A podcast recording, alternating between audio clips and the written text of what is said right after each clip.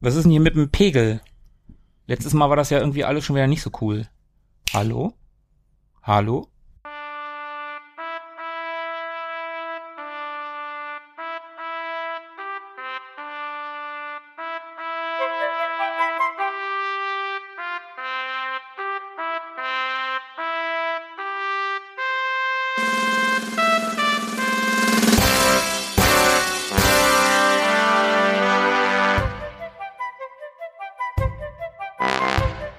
Ewig gestern. Der Podcast über Retro-Spiele und Popkultur, Vergangenes und aktuell gebliebenes.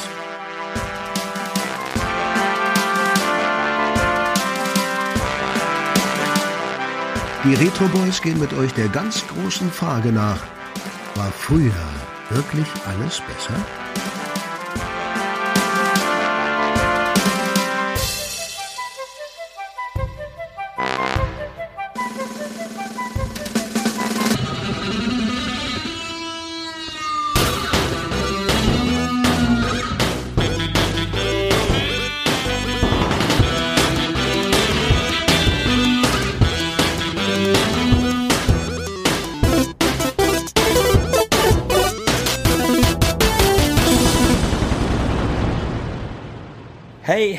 And welcome! Two weeks later, and it's time for Forever Stuck in the Past. We are the Retro Boys. I'm Marcus. I'm Topster. And I am the gringo, Felipe. Hello. Hello! Ja, äh, warum äh, zum Geier, also ihr fragt euch jetzt vielleicht, warum zum Geier wird hier Englisch gesprochen? Nein, wir machen keinen Podcast internationale. Wir haben heute ein Thema. Wir feiern nämlich etwas. Wir haben mal wieder einen Geburtstag zu feiern, nämlich von, wenn man die Einwohner fragen würde, vom besten Land der Welt.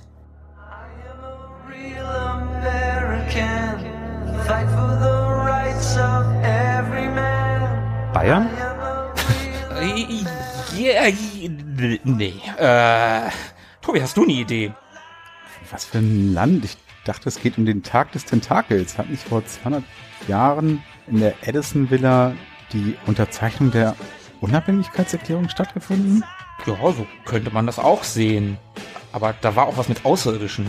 Und einem Präsidenten, der eine Mega-Rede gehalten hat und dann mit seinem Jet volle Kanne gegen die Aliens geflogen ist. Das war, glaube ich, 96. Und seitdem feiern wir unseren Independence Day. Ah, jetzt weiß ich's. 46 wäre nämlich die Unabhängigkeit der Philippinen. Das passt ja zum Independence Day. Stimmt. Die Unabhängigkeit der Philippinen von den USA. Apropos USA, das ist ein Zufall. Die feiern nämlich auch ihren Unabhängigkeitstag. Das ist echt Zufall, am ne? 4. Juli. Wie konnten das kommen? Da dürfte ja wirklich für jeden was dabei sein. Auf jeden Fall. Nein, Spaß beiseite. Wir haben uns gedacht, zum Geburtstag dieses großartigsten Landes äh, nehmen wir uns mal was vor und gucken uns ein paar unnötig oder übertrieben patriotische Filme an. Ja, heute geht es tatsächlich nur um Filme. Wir sind popkulturell unterwegs und wenn man an Popkultur denkt und Dinge aus der Popkultur, dann kommt Amerika natürlich oder amerikanische Dinge sehr schnell in, in the mind. Zumindest in unserem Kulturkreis. So abgesehen von Indien mit Bollywood hat Hollywood ja doch so ein bisschen die Vorreiterstellung, was Filme anbelangt. würde ich auch sagen. Auch Comics und Musik. Es ist schon vieles, was popkulturell wertvoll ist in unseren Breitengraden, ist schon amerikanisch. Und dem frönen wir heute so ein bisschen. Wir machen das natürlich mit einem Augenzwinkern, weil naja. Was? Also ich nicht. ich auch nicht. Ich wollte unsere Zuhörer nur beruhigen. Also zumindest haben wir uns jeder zwei Werke ausgesucht, die unserer Meinung nach besonders hervorhebenswert in Sachen Patriotismus sind. Das war unser Anspruch. Mhm.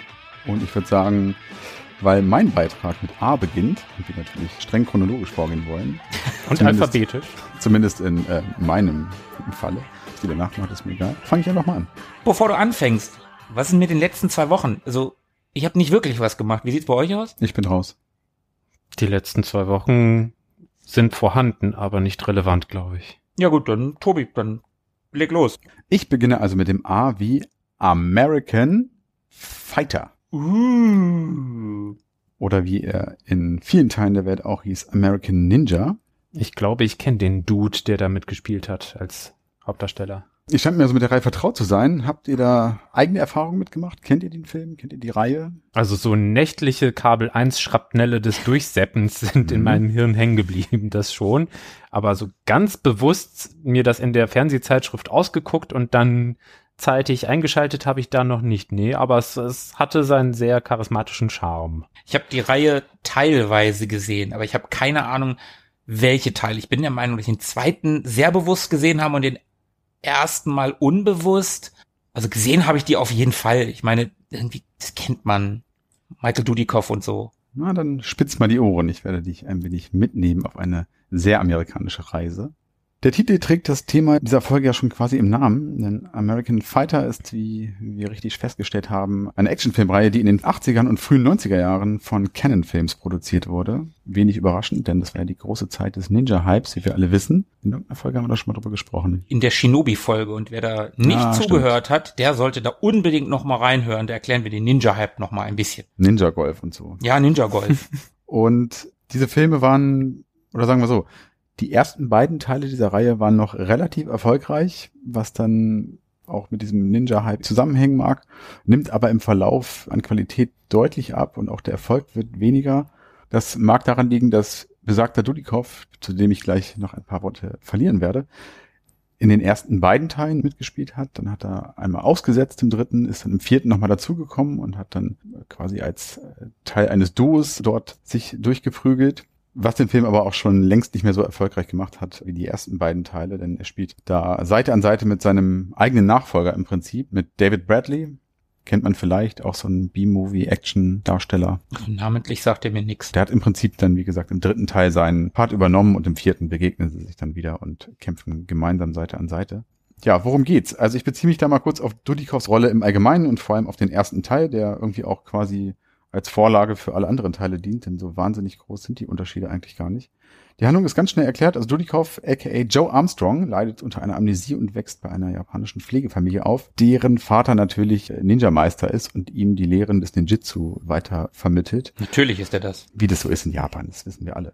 Er geht dann später zur Army und führt dort als Rekrut ein relativ einzelgängerisches Leben auf so einer US-Base auf den Philippinen. Da haben wir sie wieder übrigens. Mhm. Und er ist so der Typ einsamer Cowboy, wortkarg, bisschen introvertiert. Und eines Tages gerät er in einen Hinterhalt, beziehungsweise sein Konvoi, mit dem er unterwegs ist, wird von Rebellen überfallen, die natürlich mit Ninjas unterwegs sind, mit was auch sonst. Also auf den Philippinen, Rebellen, Ninjas, klar. Und da stellt sich dann heraus, dass er ein krasser Kämpfer ist. Und auch der fiese Oberninja auf der anderen Seite stellt das fest und will natürlich dringend wissen, warum ein Amerikaner denn derartig kämpfen kann. Und es stellt sich dann heraus, dass ranghohe Militärs in illegale Waffengeschäfte verwickelt sind und die Ninjas äh, dienen denen im Prinzip als Handlanger und Schergen trifft es, glaube ich, ganz gut. Und darum strickt sich dann auch schon die ganze Story und Spoiler-Alarm, es geht alles gut aus. Puh. Jetzt bin ich erleichtert. Das war knapp. Warum patriotisch? Ich habe ja gesagt, bei dem Titel sollte man sich die Frage eigentlich nicht stellen, aber wenn man es nun doch genau wissen will, also die Amerikaner werden hier einfach mal wieder als diejenigen inszeniert, die immer Herr der Lage sind, die natürlich für das Gute kämpfen, die in der kriminellen Bananenrepublik äh, zeigt, äh, wie man mit Korruption umgeht und nebenbei wird selbstverständlich auch noch die schöne Tochter vom Vorgesetzten gerettet. Und hey, er heißt Joe. Musashi. Richtig, wie stimmt, unser Freund Shinobi. Mhm. Joe Everyman halt. Dieser Michael Dudikoff, also im Prinzip steht und fällt das Ganze auch mit dem Burschen. Er selber war, bevor er für den Film gecastet wurde, noch gar nicht sonderlich vertraut mit Kampfkünsten. Er war vielmehr neben seiner Schauspielerei als Model unterwegs für die GQ und Calvin Klein und solche Sachen. Und das war es eigentlich auch, was Canon-Films dringend meine Folge wert übrigens. Bin ich bei dir, ja. Die haben ja eigentlich nur gute Filme gemacht. Oder nur schlechte, die Nein. halt irgendwie eine gewisse Trashigkeit haben. Das klingt so, als sei da ein riesiger Schatz zu heben aus einem unfassbar tiefen Graben. Oh ja. Also allein das Logo ist Oh gesprächswert. ja. Das Logo ist fantastisch. Ja, zumindest gefiel denen, was sie da gesehen haben. Also der Dudikoff kam da ganz gut an. Also besonders sein geheimnisvoller James Dean-Look. Beinahe wäre die Rolle auch mit Chuck Norris besetzt worden. Stand auch zur Debatte und hatte sich ja damals schon einen Namen gemacht in diversen sehr guten Actionfilmen. Ob die Absage an ihn nun allerdings mit dem geringen Budget der Filme zu tun hatte, keine Ahnung. Zumindest hatte der zweite Teil ein Budget von sagenhaften 350.000 Dollar. Warte mal, von wann ist der Film nochmal? Der zweite Ja. von 87. Hui. Das ist schon echt nicht viel Geld, wenn man überlegt, dass der erste Star Wars Film 77 10 Millionen Dollar gekostet hat und der erste Bond Film von 62 eine Million Dollar gekostet hat. Dann sind 87 350.000 Dollar im, das ist ja nichts. Immerhin hat er 4 Millionen Dollar eingespielt und ist somit der zweiterfolgreichste Film der Reihe. Der erste hatte immerhin ein Budget von einer Million. Krass. Naja. Zumindest war die Rolle dann auch der Durchbruch für den Herrn Dudikoff und auch wenn er keine großen Sprünge mehr in seiner Karriere gemacht hat, genießt er bzw. seine Filme heutzutage doch einen gewissen Kultstatus, weswegen Fans ihn auch sehr gerne bei den Expendables gesehen hätten. Hat Mhm. aber nicht geklappt. Ich bin auch der Meinung, er fehlt da eigentlich in der Reihe. Und er arbeitet auch nach wie vor als Schauspieler in Filmen und Serien mit und er macht auch rein äußerlich den Eindruck, als hätte er sich ganz gut damit arrangiert, dass er jetzt nicht so die ganz große Nummer gemacht hat. Er ist noch dabei und ist zumindest nicht irgendwie ja, dem Alkohol verfallen oder äh, sonst irgendwie abgestürzt, wie das anderen Kandidaten passiert ist. Übrigens hat er in Dallas mitgespielt. Da hat er so seine ersten Filmrollen gehabt in der Serie. Okay, witzig. Das Also- wusste ich nicht. Also hat er schon so sein Auskommen ist. Er musste nicht von Rolle zu Rolle straucheln, sondern es klingt eher nach soliden Engagements. Genau. Und in einem Interview hat er das auch mal gesagt. Ich habe das mal gesehen. Und da merkt man auch, dass er dem Ganzen so ein bisschen selbstironisch gegenübersteht. Da erzählte er von einem Casting bei Canon Films und dass man ihm damals auch schon versichert habe, ja, ja, das wird, also erstmal nur kleine Rollen und so, aber das wird ganz groß mit dir und das erzählt er halt auch so ein bisschen mit einem, mit einem Schmunzeln. Und ja, leider hat Canon Films auch seinen Erfolg ein bisschen unterschätzt, denn er war sehr populär und anstatt ihm in der Folge Rollen für größere Produktionen zu geben oder, oder bessere Rollen zu verpassen, hat das eher abgenommen und insofern ist ihm da der Erfolg nach der Reihe American Warrior so ein bisschen verwehrt geblieben. American Warriors? Ah, ich habe gehofft, dass du das sagen würdest. In UK wurde der Film nämlich als American Warrior in die Kinos gebracht. Ach, Im Rest der Welt unter American Ninja und nur in Deutschland, warum auch immer, als American Fighter. also das in England kann ich mir noch erklären, weil die 80er, also die Engländer hatten ja Angst vor Ninjas. Ist es so? Ja, Warum? weil die Angst hatten, dass die Kinder das alle nachmachen. Die Turtles hießen ja in Deutschland, wie wir alle aus unserer Kindheit wissen, Hero Turtles und gar Mhm. nicht Ninja Turtles. Mhm. Stimmt, ja. Und das liegt daran, dass die Reihe für den europäischen Markt komplett in England editiert wurde. Und in England hieß das Ding Hero Turtles.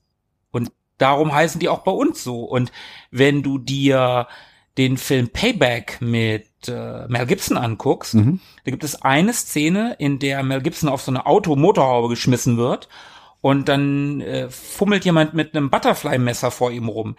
Die Szene ist rausgeschnitten, weil es ein Butterfly-Messer gibt. Also sobald es so um asiatische Dinge geht, äh, um nochmal zu den Turtles zurückzukommen, die fast alle Szenen, wo Michelangelo seine Nunchucks benutzt, auch im Intro, sind editiert worden, rausgeschnitten, umgeschnitten, weil Kinder, zwei Stöcke, Bindfaden zwischen, haben sie Nunchucks, damit die das nicht nachbauen. Also die Engländer waren in den 80ern und auch bis in die 90er hinein sehr krass, was Schneiden beim Thema asiatische Waffen, Ninjas, diesem ganzen japanischen Kampfkunstgelumpe Okay. anbelangt. Also darum in England kann ich das total verstehen, dass Ja. der halt nicht American Ninja heißt in Deutschland, dass der nur in Deutschland American Fighter heißt, finde ich dann wiederum komisch.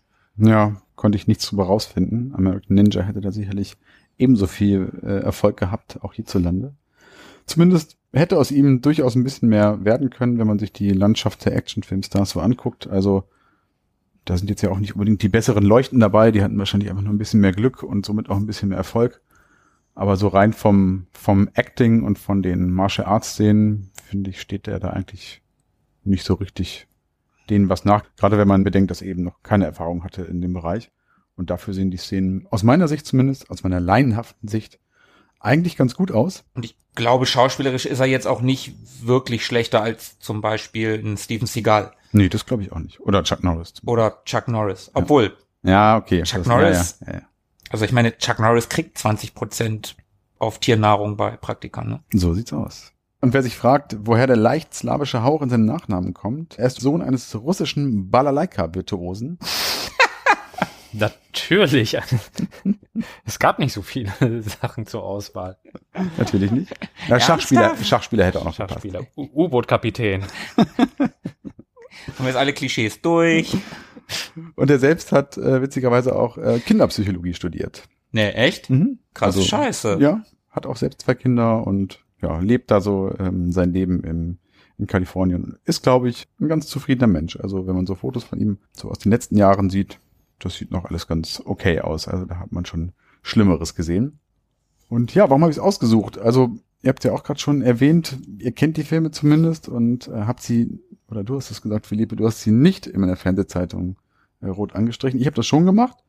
Ich habe auch die Aufnahmen auf VHS-Kassette noch im Schrank. Und als Kind habe ich die Reihe wirklich geliebt. Also vor allem den zweiten Teil habe ich x-mal geguckt, keine Ahnung wie oft. Und ich finde aus heutiger Sicht natürlich sind es Schrottfilme. Ich gucke die aber trotzdem immer noch gerne. Ich mag auch diese Martial Arts Sequenzen. Ich finde ihn als Charakter auch cool. Teil zwei fand ich immer den besten Teil. Besonders beeindruckend fand ich halt immer, ich glaube, das ist auch das, was mir so am meisten im Gedächtnis geblieben ist, wenn Joe irgendwelche gegnerischen Wurfgeschosse mit der Hand auffängt, also seien es irgendwelche Pfeile aus Blasrohren oder die vom Bogen abgeschossen worden sind, Ninja-Sterne oder ähnliches, die er dann mal eben mit der Hand auffängt und zurückschmeißt oder mit einer, wie im ersten Teil zu sehen, einer, einem Spatenstiel abfängt, um die Tochter des Kommandanten zu retten. Das war immer sehr abgefahren und ja, ich mag die Filme. Bei mir haben sie auf jeden Fall auf ewig einen Stein im Brett. Guckt sie euch an. Zwei winzig kleine Trivias habe ich noch parat und zwar sagt euch der Name John LaMotta etwas? Nicht bewusst. Glaub nicht. Das ist niemand Geringeres als Trevor Ogmonic. Ach, Ah, Der spielt ja so eine korrupte Figur in dem Film. in welchem ist denn das im ersten? Im ersten genau. Ja, geil. Das, äh, und dazu ein Eggnog. Super. Das ist ja geil. Ja, Trevor Ogmonic. Hätte ich nie gedacht, dass man den nochmal irgendwo wieder sieht. Nee, das ist ja super geil. Ähm, Und äh, Michael Dudikoff selbst hat in Tron schon mitgewirkt. Der hat dort so ganz am Rande eines der Programme gespielt. ah, okay, ja, ja, ja, der passt da irgendwie auch rein. Ja. So optisch. Ich hab, Ist mir auch nie aufgefallen, aber Nee. habe ich jetzt so in der Recherche festgestellt. ja, geil. Wir bleiben mal beim A. Ich habe nämlich auch einen Film mit A dabei. Ich habe dabei Air Force One. Aber es beginnt auch mit R. nee. Zirp, zirp, Hm. zirp, zirp, zirp. Ich hole noch ein paar Cracker. Es gab ja in den 90ern so eine krasse Zeit, wo Deutsche die patriotischsten Filme überhaupt gemacht haben. In Hollywood. Und Air Force One gehört dazu. Der ist nämlich von Wolfgang Pedersen. Der hat sowohl Regie geführt, als auch, dass er an der Produktion beteiligt war. Der Film ist von 1997. Und Harrison Ford spielt Präsident James Marshall.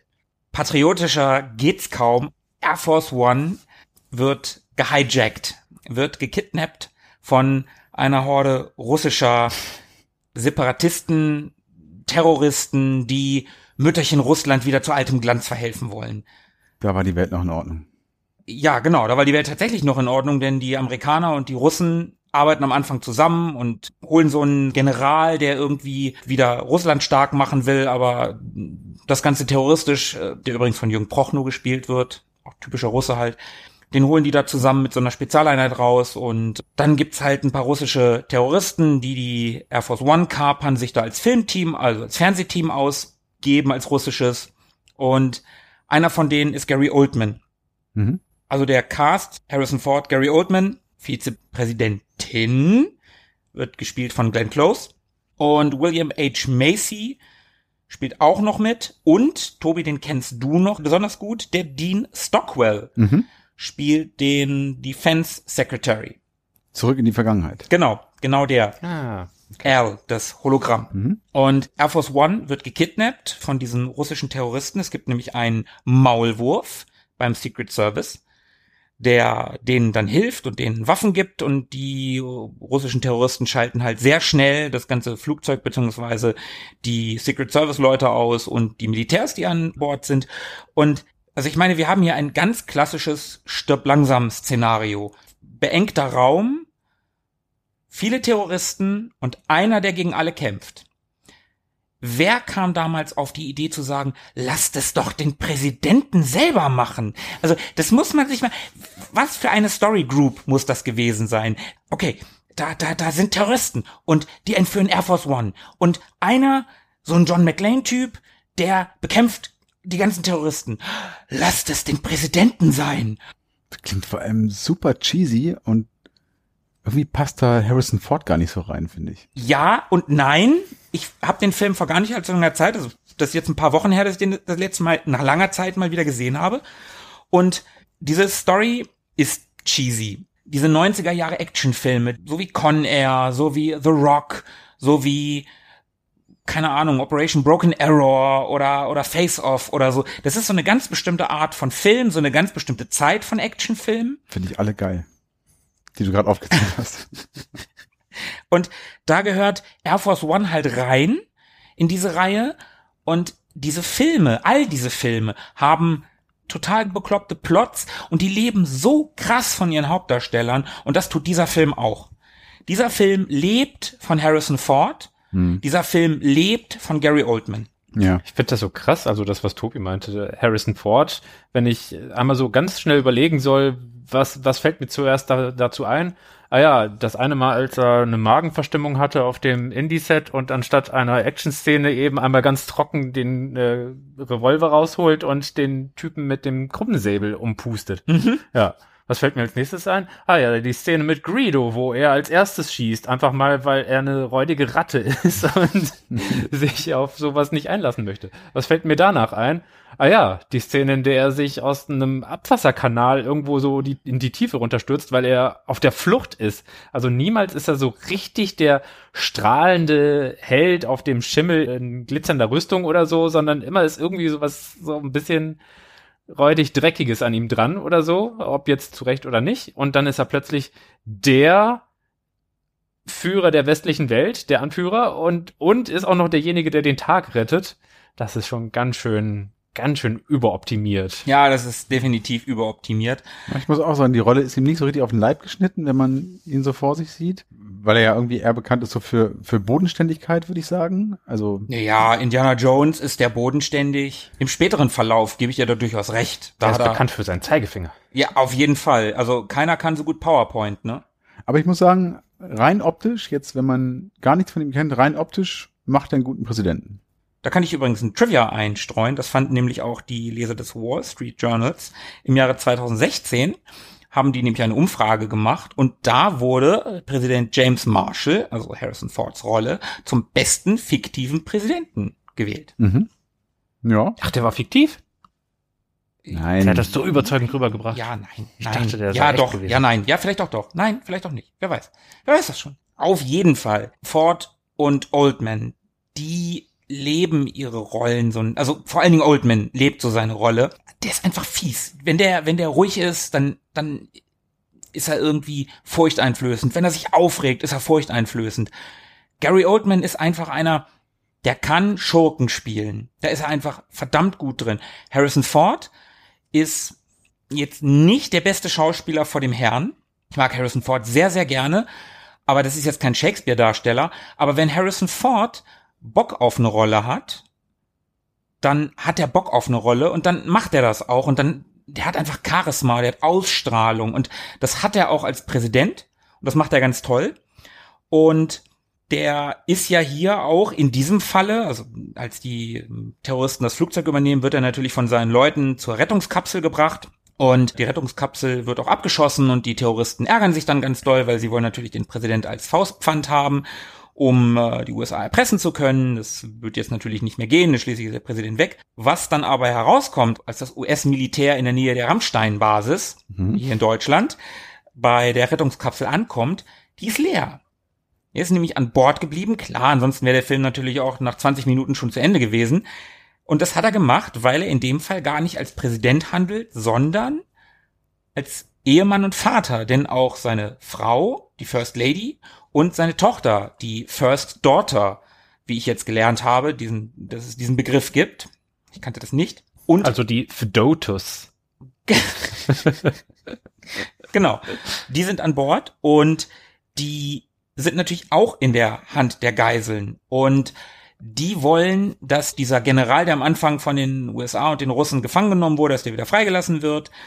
Und wenn die USA dem nicht folgen, also der ist in russischer Gefangenschaft, aber wenn die USA das nicht in die Wege leiten, dann wird alle halbe Stunde eine Geisel umgebracht. Und das machen die dann auch. Das machen die auch Also der Film ist nicht super grafisch, aber da werden halt Leute erschossen und das ist immer sehr schlimm und das ist sehr, ja, vor allen Dingen für die, die dann zuhören, sehr schlimm und das wird halt auch so, so zelebriert, so dieses Erschrecken und dieses traurig und dieses Verzweifeltsein der Leute da im Weißen Haus und ja, Harrison Ford als Präsident, ja, auch hier Spoiler-Alarm, rettet natürlich am Ende den Tag. Natürlich geht alles gut aus und er lässt dann eine seiner coolsten One-Liner los. Get off my plane.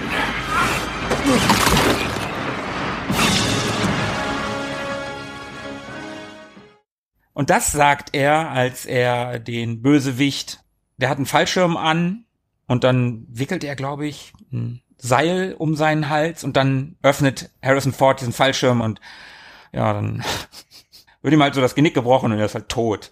Im Deutschen haben sie es leider ein bisschen uncool übersetzt. Also ich guck Filme ja lieber, also vor allen Dingen Harrison Ford Filme gucke ich gerne auf Deutsch, weil ich den Pampel, die Stimme so super gerne mag. Da sagt er äh, guten Flug. Mhm. Ist halt ein bisschen generischer und ein bisschen langweiliger. Runter oder raus aus meinem Flugzeug wäre halt schon cooler gewesen. Das hätte Ja. man auch locker machen können. Aus meinem Flugzeug quasi. Genau, aus meinem Flugzeug. Das ist ein bisschen territorialer und weniger flapsig. Ja. Also ich breche dir das Genick und wünsche dir guten Flug. Das ist schon sehr makaber lustig. Ja, es ist halt so, ja, auch so amerikanisch. Hm. Ne? Die, dieser ganze Film ist halt My plane is my castle. Ist halt sehr amerikanisch, amerikanische Flaggen, amerikanische Jets am Ende des Films.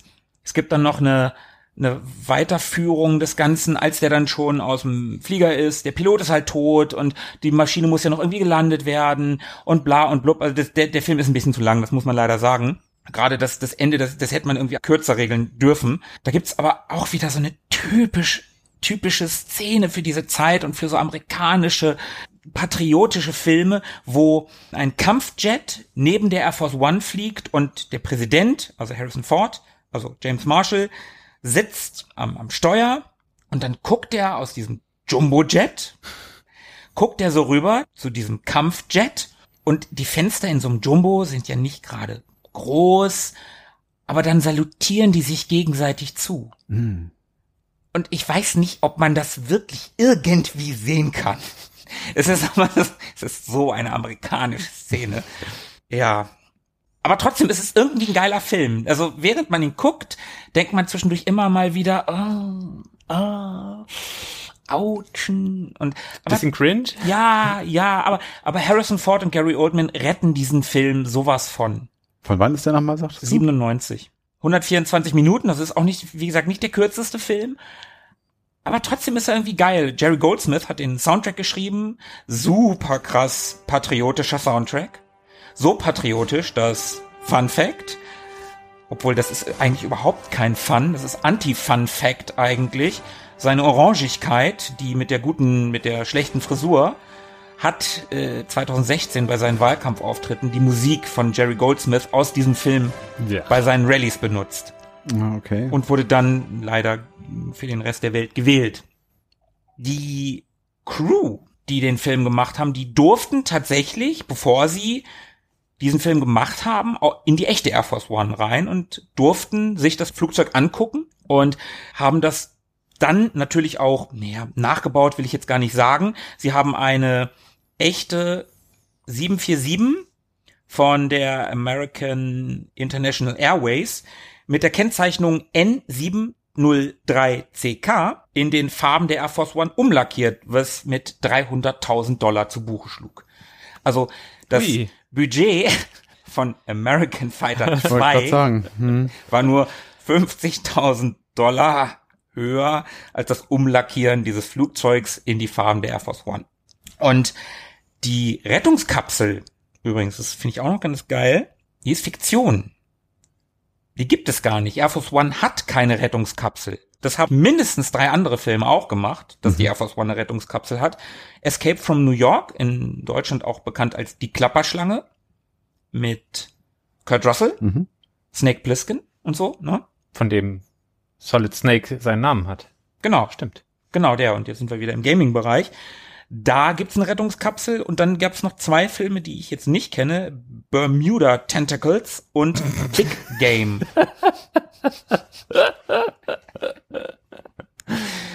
Okay, du lachst wahrscheinlich über Big Game und nicht über Bermuda Tentacles, oder? Nee, Bermuda Tentacles ist ja Fakt. Das ist Mhm. ja gar kein fiktiver Film, das ist quasi eine Doku, kann Ja, ich mir richtig, vorstellen. richtig. Ne? Ja. Obwohl Big Game tatsächlich auch mit Samuel L. Jackson ist, also den könnte man sogar kennen. Also ich kannte ihn nicht, aber die haben das auch schon gemacht. Aber wie gesagt, offiziell, offiziell hat Air Force One keine Ein-Mann-Rettungskapsel. Wolfgang Pedersen hat in dem äh, Audiokommentar mal gesagt, dass er vermutet, dass die das nachträglich aber dann doch eingebaut haben, weil die das für so eine tolle Idee halten. Auf jeden keine, Fall. keine Ahnung, ob er sich da irgendwas zusammengesponnen hat oder so. Weiß ich nicht. Seitdem er mit der Idee um die Ecke gekommen ist, knackst es bei jedem Telefonat, wenn er am Telefon ist. Einmal kurz in der Leitung. Ja, geil. Woher weiß der Petersen das? Weiß ich nicht. Lass ihn uns beobachten. Und also eine Sache, die mich beim Schauen wirklich ein bisschen irritiert hat. Ich habe ja schon den den Maulwurf vom Secret Service erwähnt. Mhm. Und ich habe diesen Film geguckt und den ganzen Film über denke ich, warum macht er das?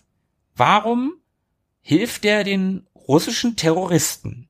Und wie sich herausgestellt hat, wie jetzt in der Recherche, gab es wohl wirklich Szenen, die das Ganze erklären sollten. Allerdings hat Wolfgang Pedersen gesagt, ach ja, die bremsen den Film aus. Tendenziell ja, vielleicht auch richtig, der ist ja mit Mhm. 124 Minuten eh schon ein bisschen zu lang. Aber er hat auch gesagt, oh, das ist ja auch nicht wichtig für die Handlung. Ja, aber es war so, dass ich mich halt gefragt habe, warum macht er das? Es gibt keine Erklärung in diesem Film. Der macht das halt. Aber du hast eine Erklärung parat, nehme ich an.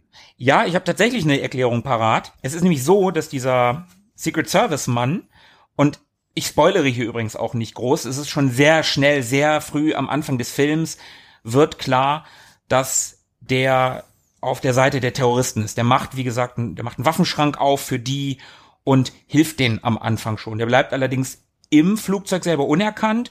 Dem wird sogar, als die ganzen Leute gefangen genommen werden, die ganzen Angestellten des Präsidenten und die paar überlebenden Agenten und so, als sie dann einen der Terroristen überwinden können und zwei Waffen erbeuten können, wird ihm sogar eine Waffe gegeben. Mhm. Und wir Zuschauer wissen ja, oh, das ist doch einer von den Bösen. Das wissen aber die Leute dann nicht. Das, das ist ein ganz geiler Moment. Aber wie gesagt, dieser äh, Secret Service Mann namens Gibbs ist ein ehemaliger CIA-Agent, der nach Ende des Kalten Krieges viel verloren haben soll.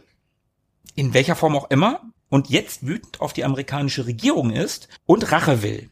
Warum auch immer. Ich Hm. habe keine Ahnung warum. Die Terroristen kannte er wohl aus CIA-Zeiten und die schlossen ihn mit in ihre Operation ein oder er schloss sich ihnen an oder irgendwie so. Hm. Und wie gesagt, also das soll alles zu lang gewesen sein, zu langwierig und halt zu unwichtig.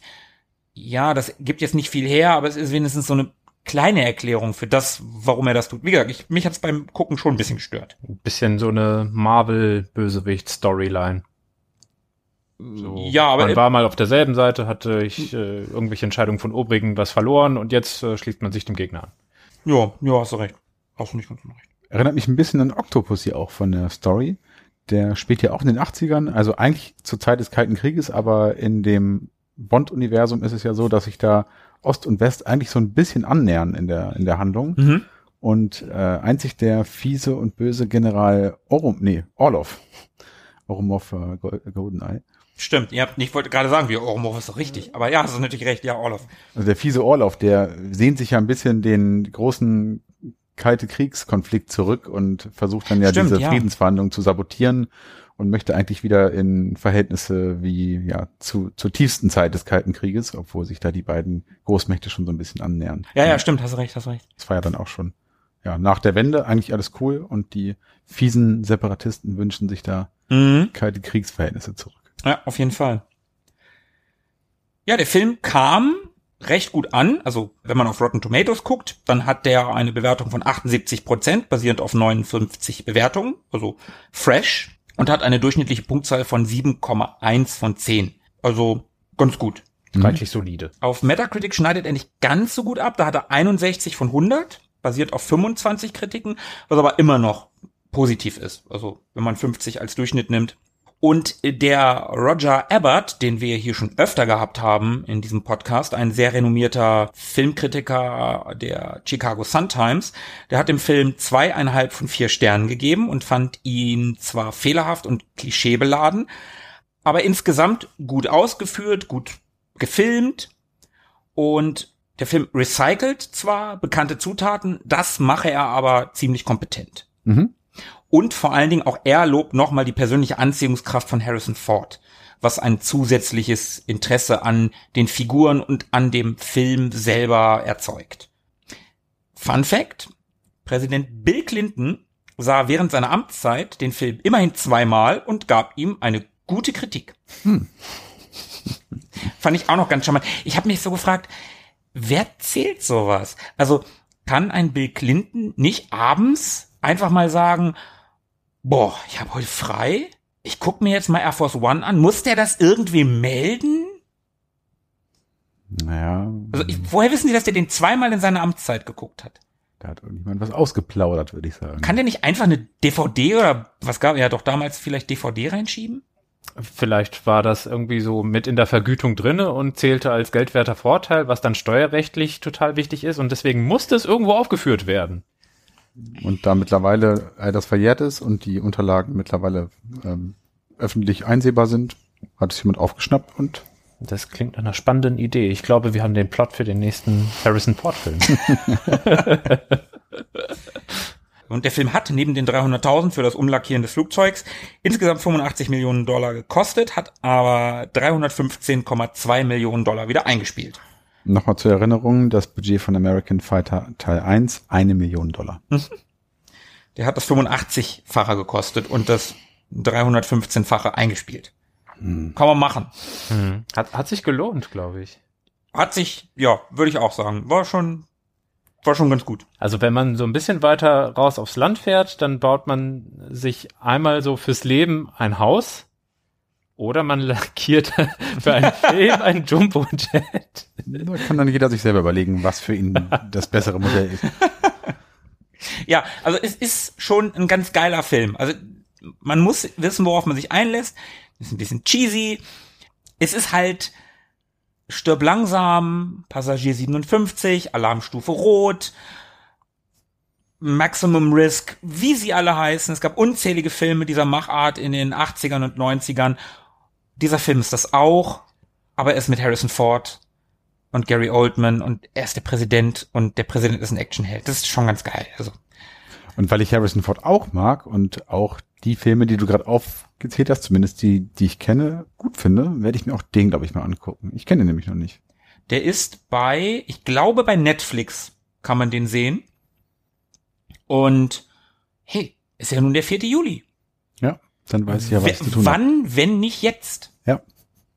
Vor meinem geistigen Auge sehe ich schon, wie Gary Oldman in Alan Rickman Pose aus dem Flugzeug raushängt, so an einer, an einer Hand hängt und dann rutscht er ab und äh, guckt ganz erschrocken und Also Alan Rickman als Hans Gruber ist schon der coolere Schurke. Aber Gary Oldman ist auch schon gut.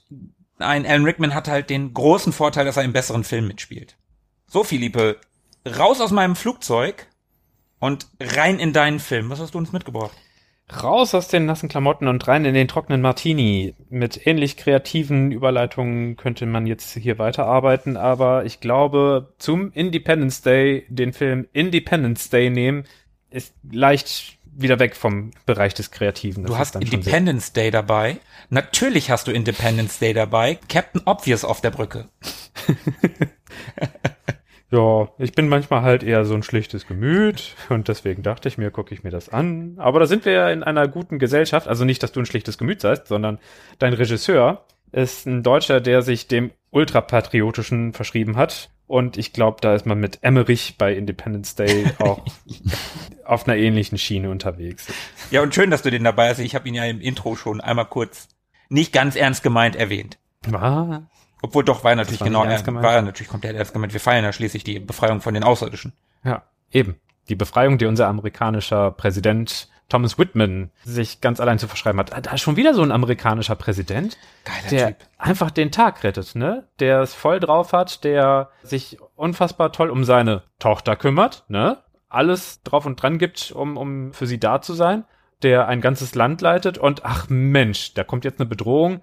Könnte die mal jemand ausschalten? Ah nee, muss ich wieder selber machen. Ne? Also so wie, wie dein Präsident das machen musste, so ist es bei meinem so ähnlich. Der schwingt sich da auch selber ins Cockpit, ne? Genau. Der Mhm. war mal selber Fighter-Pilot und das ist auch so ein bisschen Teil der, der Story. Da wird, oh, oh, oh krass, in dem Film werden tatsächlich so ein bisschen, hm, sollen wir es moralische Konflikte? Ja, komm, wir sind heute mal verrückt. Wir nennen es moralische Konflikte ähm, dargestellt und aufgearbeitet.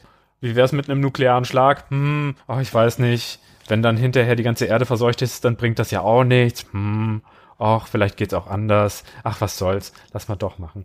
Ähm, na gut. Immerhin hat er kurz drüber nachgedacht. Ja, immerhin. Er hat drüber nachgedacht. Er, er, er hat sich auch schwer damit getan und, und war dann echt nicht zufrieden damit, es tun zu müssen. Also, Siehst du. ne? Das muss man ihm schon zugute halten. Also, wir haben irgendwie so einen Bill Pullman, der genau das ist, wofür ich ihn kenne, der amerikanische Präsident. Ansonsten ist der für mich überhaupt gar nicht präsent als Schauspieler, nur als das. Lone Star. Richtig. Ist das irgendwie eine Science-Fiction-Klamotte? Ja, das ist Space- Spaceballs. Ah, ja Also klar. die- Na, ah, doch, ja klar. Die Ja, Han Solo und Luke Skywalker Personifizierung in einem. Ja, natürlich. Den müssten wir auch mal besprechen. Das ist einfach so ein geiler Film. Habe ich neulich erst gesehen. Genau der macht da mit. Also der Lone Star. Ganz ohne Möter und ganz ohne Joghurt schlägt er sich da durch den Film. Und es gibt noch ein paar andere Leute, die man kennen könnte, wie zum Beispiel Will Smith. Hm, schon mal gehört, ja? Ja, ja, habe ich auch schon mal gehört, ja. Er spielt da einen äh, ambitionierten Captain der Luftwaffe. Jeff Goldblum ist, glaube ich, auch dem einen oder anderen schon mal untergekommen. Der könnte geläufig sein. Hm, habe ich schon mal gehört, ja. Jeff Goldblum, ja, ist ein, ist ein Begriff, ja. Und ähm, für mich eine, ein schöner Moment des Wiedererkennens, ein Kleinod, äh, was da so zwischengestreut worden ist. Brent Spiner. Ja, Spielt stimmt, da stimmt. Einen einen- lang, langhaarigen Genau. Typen in Area 51, ne? einen verrückten Wissenschaftler. Den habe ich erst ja, gar ja. nicht erkannt. Und der wirkte auch so vollkommen anders. Also da ist die schauspielerische Leistung schon gegeben. Woher kennt man den? Oder woher sollte man den kennen? Das ist, Das ist doch jetzt nicht dein Ernst, oder? Ist für die das ist- Hörer Service. Das, ach so. Die Frage. Ach so, ach, ach so, ach, das ist nur, ach so, das ist nur eine Servicefrage. Genau. Dein, dein riesiges Fragezeichen über dem Kopf ist also gar nicht echt.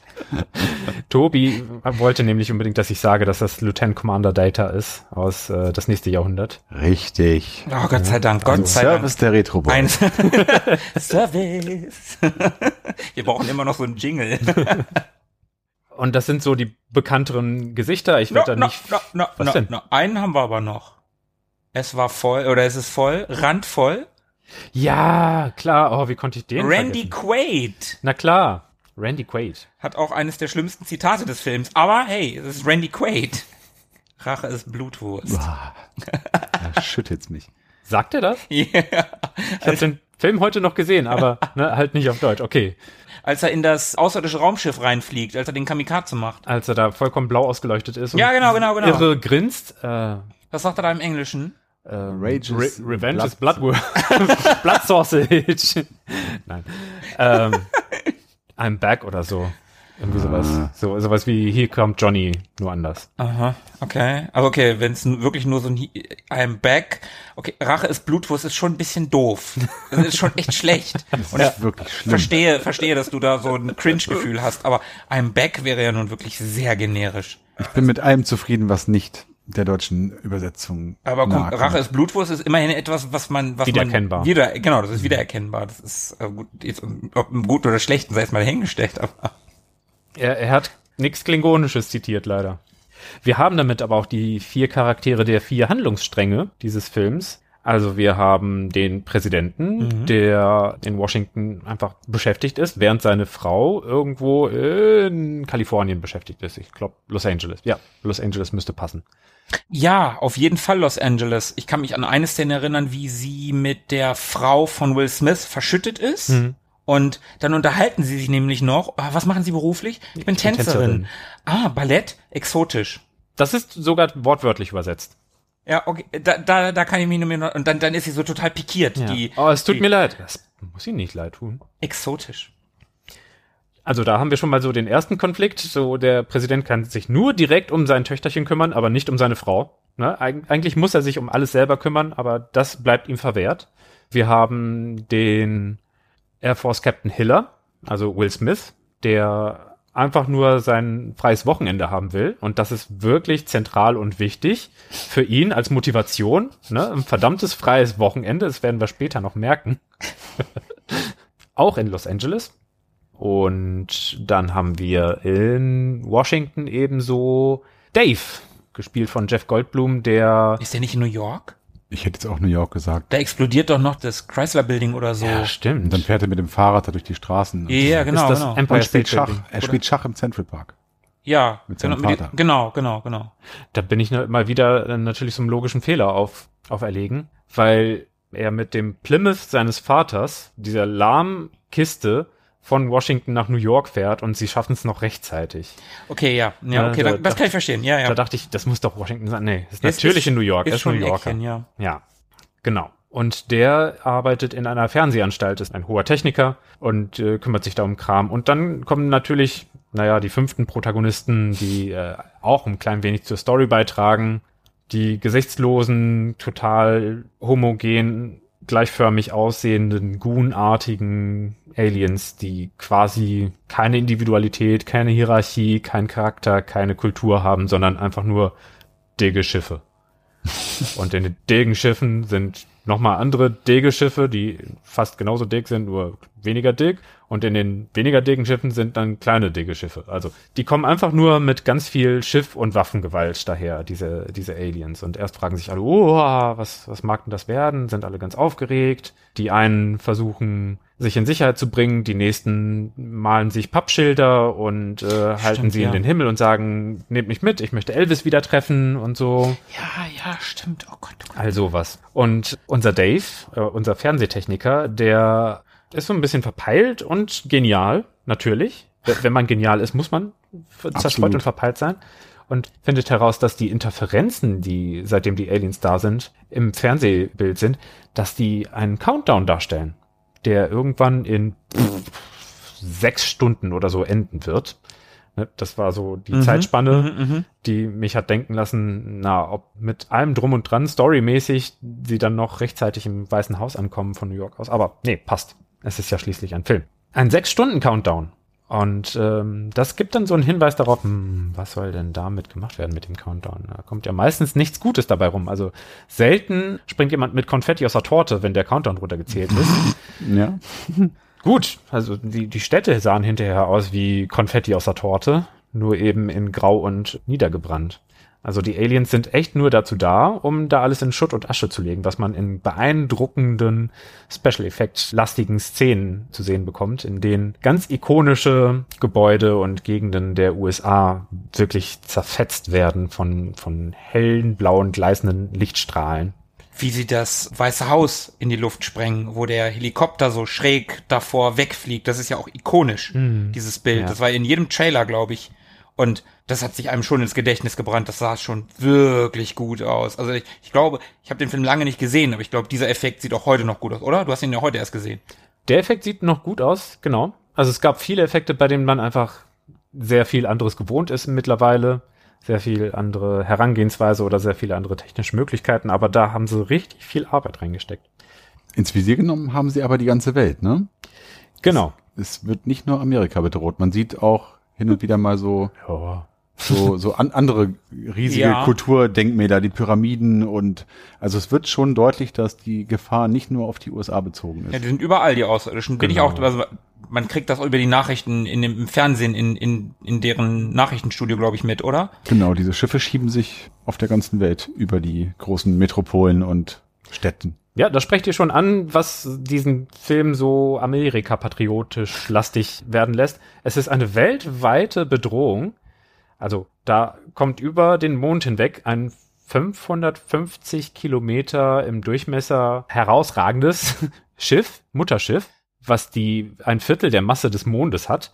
Und dann kommen 36 Schiffe, die jeweils so ihre, ja, auch 40 Kilometer Durchmesser haben und verteilen sich über die ganze Welt und schieben sich über alle möglichen Metropolen und sind innerhalb von anderthalb bis zwei Tagen durch mit dem Auslöschen aller großen Metropolen. Also man, man hört einmal so, ähm, dass Deutschland bedroht ist, sieht aber kein Pixel im Film, das Deutschland darstellen soll. Man sieht einmal kurz den Eiffelturm, circa drei Sekunden. Man sieht äh, Tower Bridge, circa drei Sekunden. Man sieht die Sydney Oper, etwa drei Sekunden lang. Lasst mich kurz überlegen, ob noch irgendein Bauwerk. Ach ja, die Pyramiden, stimmt. Die sieht man noch. Aber die Pyramiden zählen schon fast nicht mehr, denn die sind ja schon, äh, lasst mich lügen, 6000 Jahre alt. Ne? Und sie sind nicht, Aber nicht amerikanisch. sie sind nicht westlicher Kultur. Ne? Ja, Denn- weiß man das? Die Kontinentalverschiebung und so? Ja, gut, stimmt. Wenn da mal nicht die Amerikaner. Ja, wahrscheinlich waren es auch die Amerikaner, die mir alles gemacht haben. Also Alles.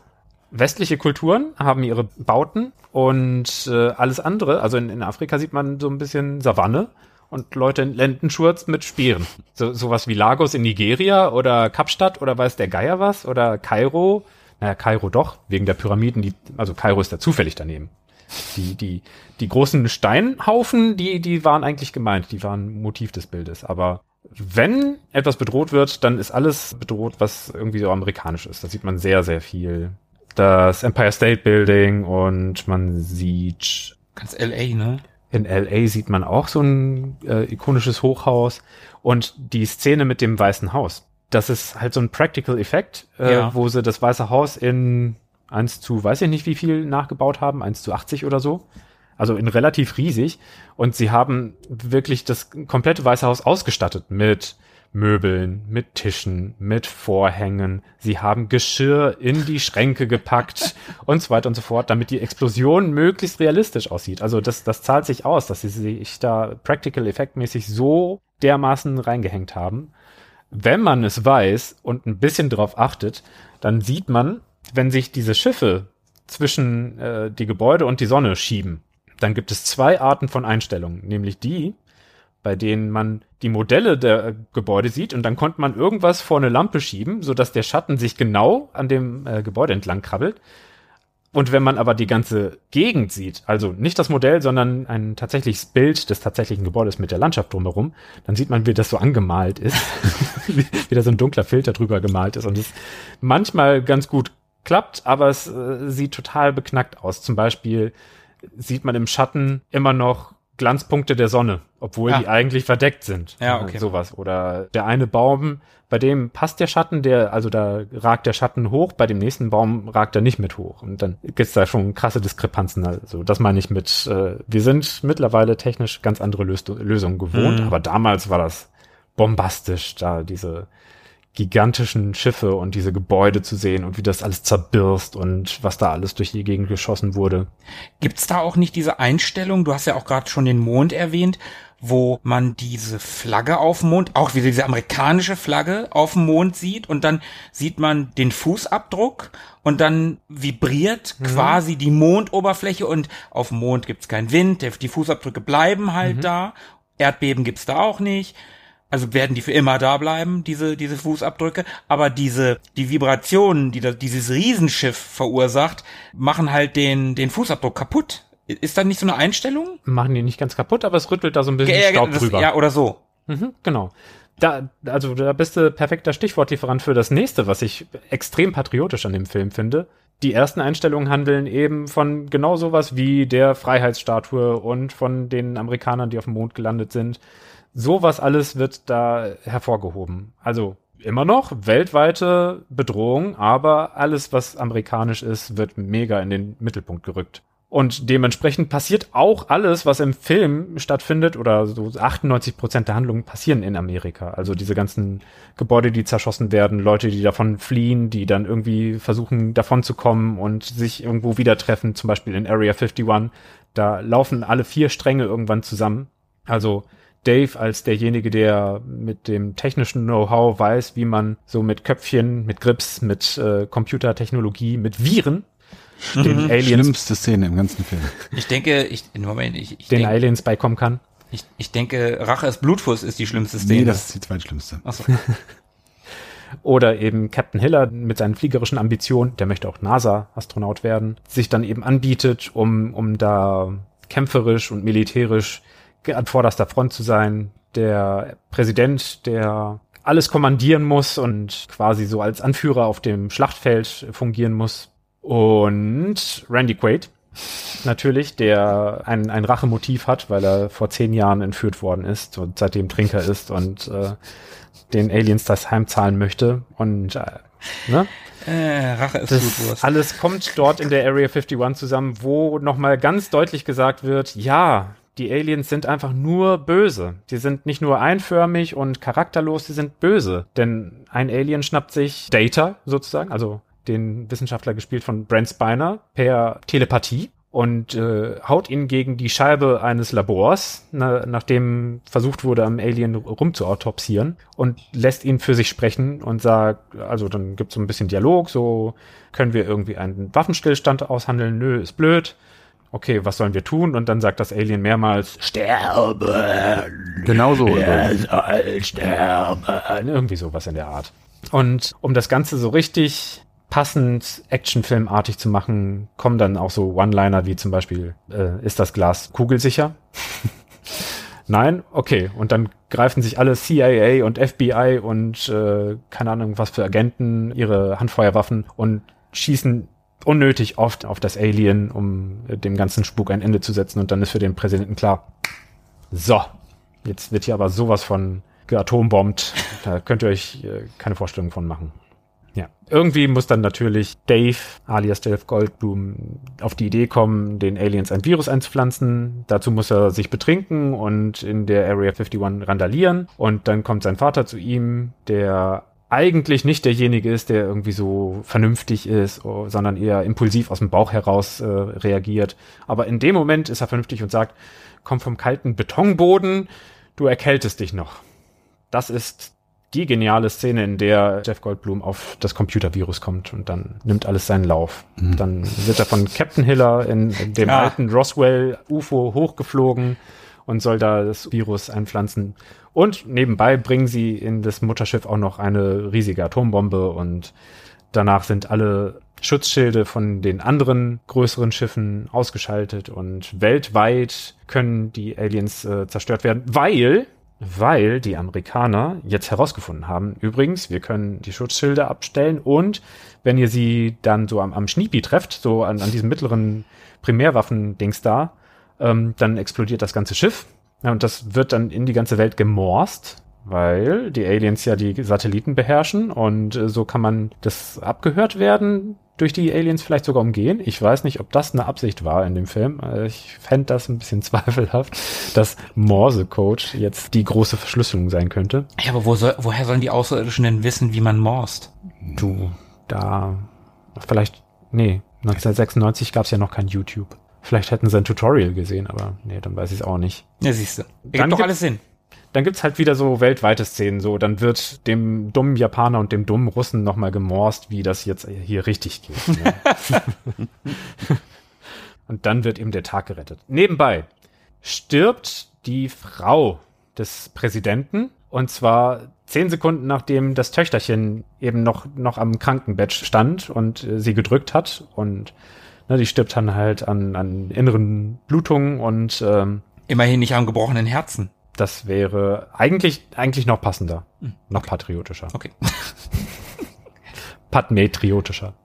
Oh Gott. und Randy Quaid opfert sich ja selber und der Sohn hört das über den Radiofunk und äh, generell werden auch unfassbar viele Leute zerfetzt und in die Luft gejagt. Millionen Menschen sterben und überall auf der Erde sind äh, plötzlich riesige Schrotthaufen mit Millionen von Aliens, die einen gerade noch auslöschen wollten. Aber am Ende wird gefeiert. Alle sind fröhlich und ähm, Captain Hiller, also Will Smith, sagt zu seinem Sohn, ich habe dir doch Feuerwerk am 4. Juli versprochen. Und dann sieht man so die herunterfallenden Trümmerstücke des großen Mutterschiffs, wie sie in der Atmosphäre verglühen und äh, Feuerwerk ergeben. Also der, der Captain, äh Quatsch, nicht der Captain, der Präsident reißt noch ein paar lockere Sprüche, nachdem er sein halben, halbes Schwadron da verloren hat am Himmel und, Und seine, seine Frau. Frau. Und, und freut sich dann tierisch und ja, Töchterchen ist ganz happy. So, yay. Ah ja, Mama ist tot, aber yay. Das ist schon meisterhaft gemacht, dieses, ach komm, lass uns die Stimmung jetzt nicht so runterziehen. Es ist richtig schön. Also es ist zwar ein 90er Jahre Film, aber im Herzen ist es doch ein 80er Jahre Actionfilm. mit etwas aufgebohrten Effekten. Das ist schon ganz, ganz dick aufgetragen. Ja, geil. Ich kenne den Film ja auch ausnahmsweise mal und ich muss auch gestehen, so cringy, wie man sagen würde, der auch ist, ich mag den trotzdem Ja. ganz gerne. Ich gucke den auch, wenn der mal so läuft, dann gucke ich mir den auch an. Aber mir ist gerade aufgefallen, ich glaube, außer bei der Storyline des Präsidenten gibt es für jeden, für jede andere der drei Linien oder der vier Linien eine wirklich schlimme Szene und das ist genau diese Rache ist Blutwurst-Szene bei dem Randy Quaid. Das ist die äh, Szene des Virus-Einpflanzens von Jeff Goldblum in ein außerirdisches Raumschiff. Das ist ganz, ganz schlimm. Und das ist äh, bei Will Smith, und ich mag Will Smith eigentlich, Mhm. Ja, ich auch. das ist bei Will Smith die Szene, wie er in Ich einem... weiß, ich, weiß, ich, ich weiß, welche du nimmst. Ich weiß, welche Okay, du nimmst. sag's mir. Äh, wie, er, wie er den Außerirdischen, wo er das Raumschiff aufmacht und ihm, dem Außerirdischen, wo diese ganzen Tentakeln daraus Mhm. geschossen kommen und ihm voll auf die Fresse haut und dann sagt, willkommen auf der Erde. Exakt, du kennst mich. Welcome to Earth. Das ist so ein peinlicher, hochgradig peinlicher Moment. Das ist ein amerikanischer Moment, Tobi. Ja, und dann setzt er sich da auf dieses, auf dieses äh, Raumschiff-Wrack, zückt seine Zigarre und pafft die da weg Ja, und ja, wartet stimmt, auf ja. das Ankommen der, der Rettungsmannschaft. Und das ist wirklich schlimm. Ja, Gerade erst noch seinen besten Kumpel, quasi seinen Goose verloren. Und äh, drei Minuten später zündet er sich eine Zigarre an und reißt einen Spruch. Oder Jeff Goldblum und Will Smith, wie sie vom oberdicken Mutterschiff zurückkommen mit dem alten Roswell UFO und dann zu zweit eben mit Zigarren im Mundwinkel da grinsend und schlendernd daher gelatscht kommen. Also gigantische globale Krise, aber wir sind die geilsten. Seitdem auch in jeder Tankstelle zu finden.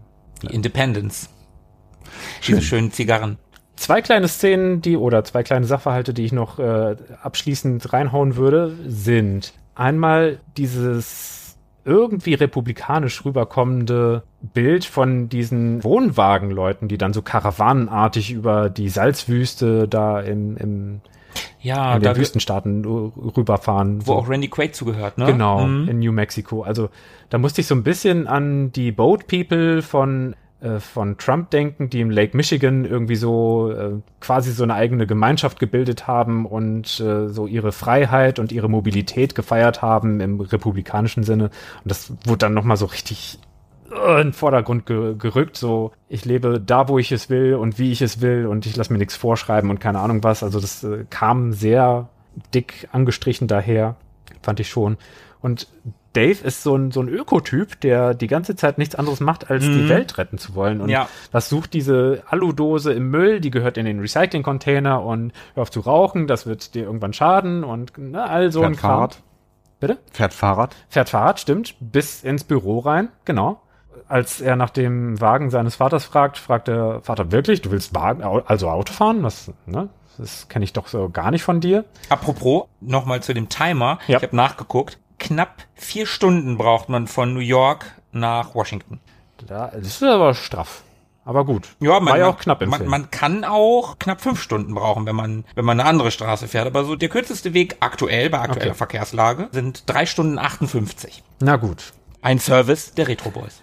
dann will ich das dem Film zugutehalten. Und am Ende des Films hat Dave, der Charakter, eben gesoffen und fängt an, Zigarre zu rauchen. Und dann meint sein Vater zu ihm, ach, ich dachte, das wäre ungesund. Und dann meint er, ja, ich glaube, ich könnte mich dran gewöhnen. also, wie antiökologisch und anti-gesundheitsbewusst dann am Ende dieser Charakter noch glorifiziert wird, das fand ich auch sehr, sehr überzeichnet, so dass ich das Gefühl habe, na, also das äh, ist nicht einfach nur Popcorn-Feierei. Ich glaube, da, da könnte, also könnte der Emmerich so ein bisschen Satire mit eingestreut Also haben. schon sehr amerikanisch, ne? Also der Öko wird zu einem rauchenden Säufer, Der mit Waffengewalt den Tag gerettet hat. aber auch mit seinen Computerskills und einem Computervirus. Ich meine, klar, die sind ja kompatibel, die irdischen Computerviren und die außerirdische Computertechnologie. Klar, es ist Ja, miteinander also- kompatibel, logisch. Die irdischen Systeme untereinander sind natürlich nicht kompatibel, aber hey, außerirdische Technologie und irdische. Kein Passt. Problem. Außerirdische Technologie ändert sich auch in 40 Jahren nicht. Nein, nein, nein. Nee, So, absolut Seit nicht. dem Roswell-Absturz, wann war das? 57 oder so? Mhm. Guck mal, USB ist USB. Universal. Stimmt. Gab's auch 47 schon.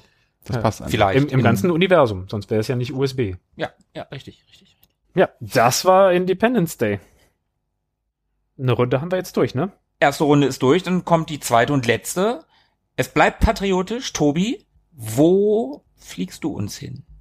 Passend zum Anfangsbuchstaben meines Vornamens bleibe ich beim T und es geht natürlich um keinen anderen Film als aus meiner Sicht einen der amerikanischsten Filme überhaupt. Es geht um Top Gun. Sie fürchten weder Tod noch Teufel. Ich habe sofort diesen Song im Ohr, ne? Sofort. Ja, ja. Die Danger Zone. Ja, genau den. Sofort. Ja. Ich glaube, zu Top Gun muss man auch nicht allzu viel verlieren. Also jeder wird den Film kennen. Der ist von 1986. Tom Cruise, Hauptdarsteller, brauchen wir glaube ich auch nichts zu sagen. Val Kilmer ist auch dabei. Michael Ironside, James Tolkan und Mac Ryan spielen Nebenrollen. James Tolkan übrigens großartig. Dem einen oder anderen bekannt aus möglicherweise Masters. Ja, den Masters oder Zurück in die Zukunft. Oder zurück Strickland. in die Zukunft, richtig. Und ja, es gibt wie gesagt nur wenige patriotischere Filme als Top Gun, glaube ich. Die Handlung, die Musik, diese Bilder ergeben so versinnbildlich, glaube ich, das, was man zumindest in den 80ern sich unter den USA vorgestellt hat. Heroisch, draufgängerisch, gut aussehend, wenn wir von den Schauspielern sprechen. Ich meine, wir haben es hier mit Tom Cruise in seinen besten Jahren zu tun. Naja, seine besten Jahre. Also da kamen schon noch einige beste Jahre. Der ist bis heute in seinen besten Jahren. Aber was sah so der Junge, der rennt. was sah der Junge gut aus? Und wenn man ihm dann auch noch so zum Kontrastieren einen Partner an die Seite stellt, der genau das Gegenteil eigentlich ist.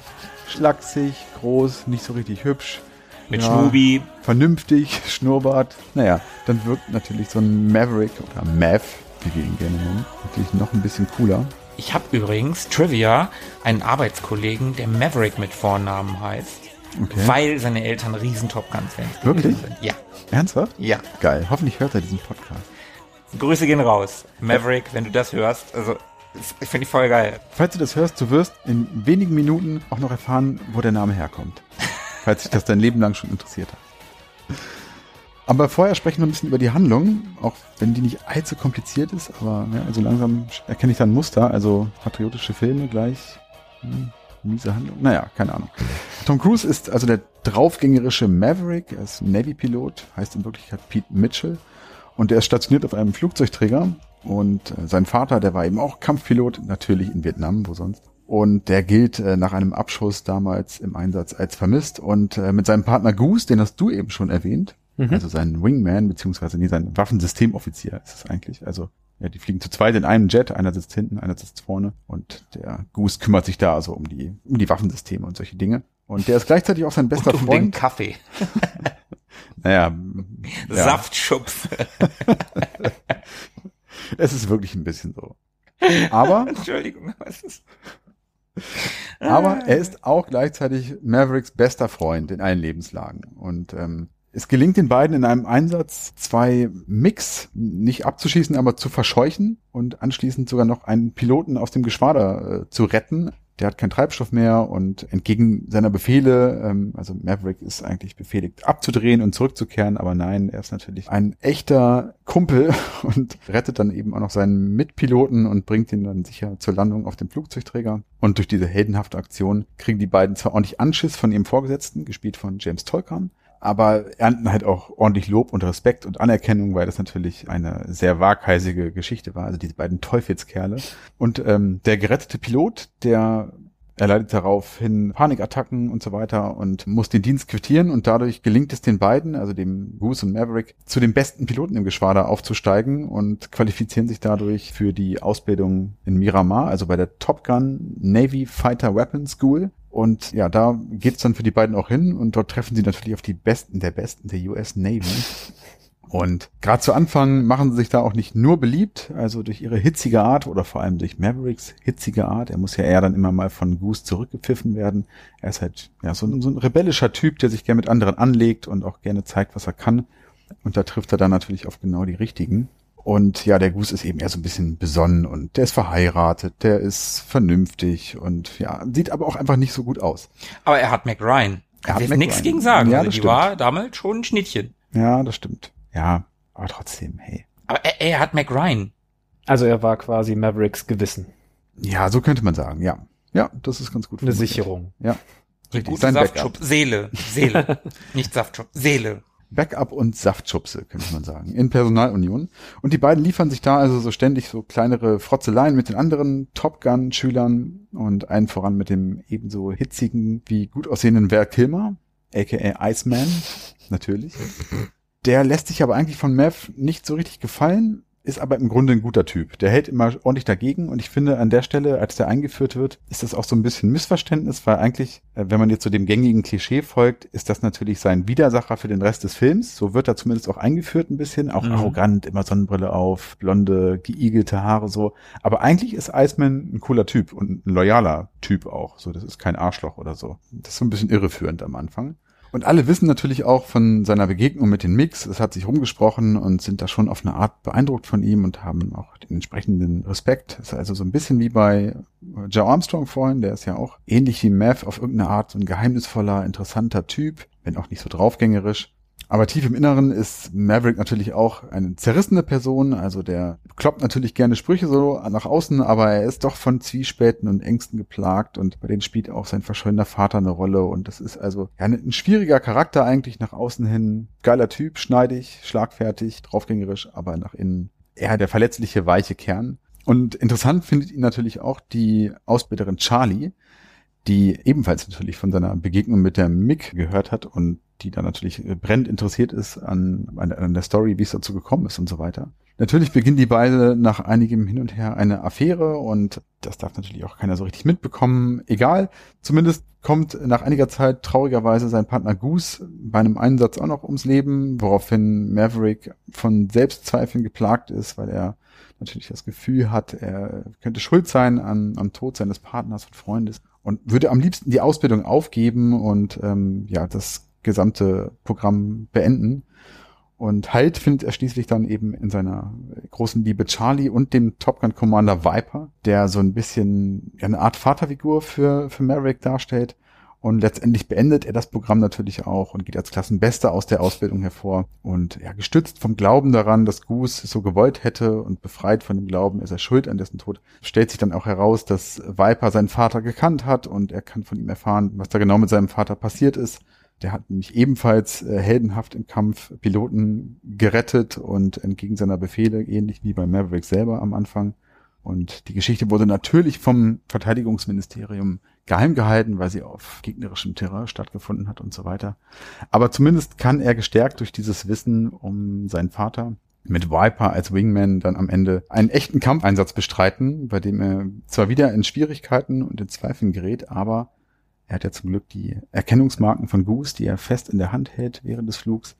Und die geben ihm dann am Ende Kraft. Und er fragt dann noch so, oder fragt seinen verstorbenen Freund dann so um Rat, was er machen soll. Und letztendlich kann er den Kampf natürlich auch für sich entscheiden und rettet natürlich auch noch nebenbei seinen ehemaligen Rivalen Iceman und ja, ganz pflichtbewusst geht das Ganze sehr, sehr gut aus für Maverick und er darf sich dann am Ende auch noch überlegen, wie es für ihn weitergeht. Und er kehrt dann am Ende natürlich zurück nach Miramar an die Top Gun Schule und trifft dort wieder auf Charlie, die dort quasi auf ihn wartet. Also die treffen sich da so ganz romantisch in einer Bar wieder und dann gibt's noch einen flotten Spruch und ja, der Film ist vorbei und alles ist wieder gut. Also insgesamt eine sehr, sehr patriotische Geschichte. Es scheint also so ein amerikanisches Stereotyp zu sein, dieses Bild von dem rebellischen Einzelgänger, der eben aber auch tiefgründige Facetten hat und äh, obwohl nonkonform stets für die gute Sache kämpft. Das wird hier schon sehr, sehr stark zelebriert. Also die edlen, draufgängerischen US-Navy-Piloten, quasi wie so Ritter gegen die bösen Russen in technisch unterlegenen Mix. Das sagt eigentlich schon alles. Und ja, ansonsten hat der Film eigentlich alles, was man braucht. Also Motorräder, Vietnam, Beachvolleyball natürlich, gerne auch mit freiem Oberkörper. Und da wird es auch wieder ganz, ganz deutlich. Also da gibt's diese eine Szene, wo, wo die äh, irgendwie an einem freien Tag Beachvolleyball spielen, da auf dem Stützpunkt und Maverick mit gestetem Körper in Blue Jeans natürlich, wie sonst. Und sein Partner Goose irgendwie in kurzer Hose und so einem Trägertop, was so ein bisschen schlabberig an ihm runterhängt. Also auch da wird wieder ganz, ganz deutlich, wer hier der coolere von den beiden ist. Der, der in Jeans Beachvolleyball spielt, ist Natürlich. der coolere. Richtig. Das muss man sich heutzutage mal so ein bisschen Und der sa- sickern lassen. Ja, aber wenn du mit Jeans so gut aussehen und Beachvolleyball spielen kannst, wie wäre das dann erst, wenn du es in richtigen Sportklamotten machst? Goose hat Sportklamotten an und kriegt trotzdem nichts auf die Kette. Und er ist lang und schlaksig und Tom Cruise ist Tom Cruise und hat keinen Bierkasten auf dem Beachvolleyballfeld, auf den er sich stellen kann, um vernünftig spettern zu können. Trotzdem ist er so gut. Krass. Jetzt, Das- jetzt bin ich weggeflasht. Und dann schmeißt er sich hinterher auch noch in, ich glaube, er zieht noch ein weißes Shirt an, aber natürlich Lederjacke mit Fellkragen, ab aufs Motorrad, ohne Helm selbstverständlich. Natürlich. Und ab zu seiner Verabredung, aka Charlie, Ich glaube, er duscht dann auch noch bei ihr und dann gibt's dann Dinner, naja, und dann der Rest ist Geschichte. Knickknack. Knickknack. Habt ihr den Film gesehen? Ja, mehr als Blöde einmal. Frage, ich weiß. Ich schaff's immer wieder, solche Filme nicht zu sehen. Wie zum Beispiel Top Gun, habe ich auch nicht gesehen. Echt nicht? Ja. Okay. Na gut, ich darf da nichts sagen. Ich habe auch vieles nicht gesehen. Ja. Aber der Film ist wirklich großartig. ich weiß nicht, ob ich ihn als großartig bezeichnen würde. Er hat schon so ein paar sehr memorable Szenen. Die Musik, wie sie eingesetzt wird, die Lichtstimmung in dem Film ist total geil. Das ist so krass 80er. Wie, wie ist hier denn krass 80er? Also bei krass 80er denke ich so ein bisschen an Neon und Chrom, aber das wird da wohl nicht so viel Ja, doch, auftauchen. doch, hast, hast du auch. ja, du, doch. hast, du hast die, die Jets und die Motorräder, so, oder das Motorrad so ein bisschen, das gibt dem Ganzen so ein bisschen dieses, dieses Chromige vielleicht, Mhm, okay. aber eigentlich ist es, der sprüht halt vor, vor 80er Jahre, ja, du hast Ken- es gerade gesagt. Ke- Kennst du das? Also gerade früher in, in Filmen Bad Boys ist auch so ein, so ein Beispiel. Mhm. Wenn Filme in Kalifornien gespielt haben, dann sind die ganz oft so, Lass mich raten, Color Grading so ins Gold, Orange, Gelbe. Genau. Und dann hast du halt diese Szenen auf den Flugzeugträgern und da hast du genau das, dieser, dieser Himmel, der ist so dieses goldene, dieses Bernsteinfarbene. Mhm. Und dann ist da teilweise Zeitlupe und, und dann sind da Ja, ja, ja. Äh, Dampf, weißer Dampf und dann, dann sind da die Einweiser und dann, dann starten die, die Jets und alles ist so mit, mit so Musik, die an den Anfang von, äh, wie heißt denn das, wo die im, in Zeitlupe am Strand lang rennen in diesem Film. Vangelis in Ja, ich weiß schon. Aber ich komme jetzt auch nicht drauf, wie das heißt. Äh, Es ist so eine das ist so am, Anfang. Am Anfang ist das so. Din, din, din, din, din, din, din. Und dann hast du halt diese, diese Jets und wenn die dann gestartet sind, kommt halt Highway to the Danger Zone auf einmal und, und alles ist ganz rasant und schnell und das ist halt so 80er und ja, du hast auch Neon, du hast die Szene in diesem Offiziersclub, wo die dann alle am Klavier stehen und, und spielt Tom Cruise nicht sogar Klavier?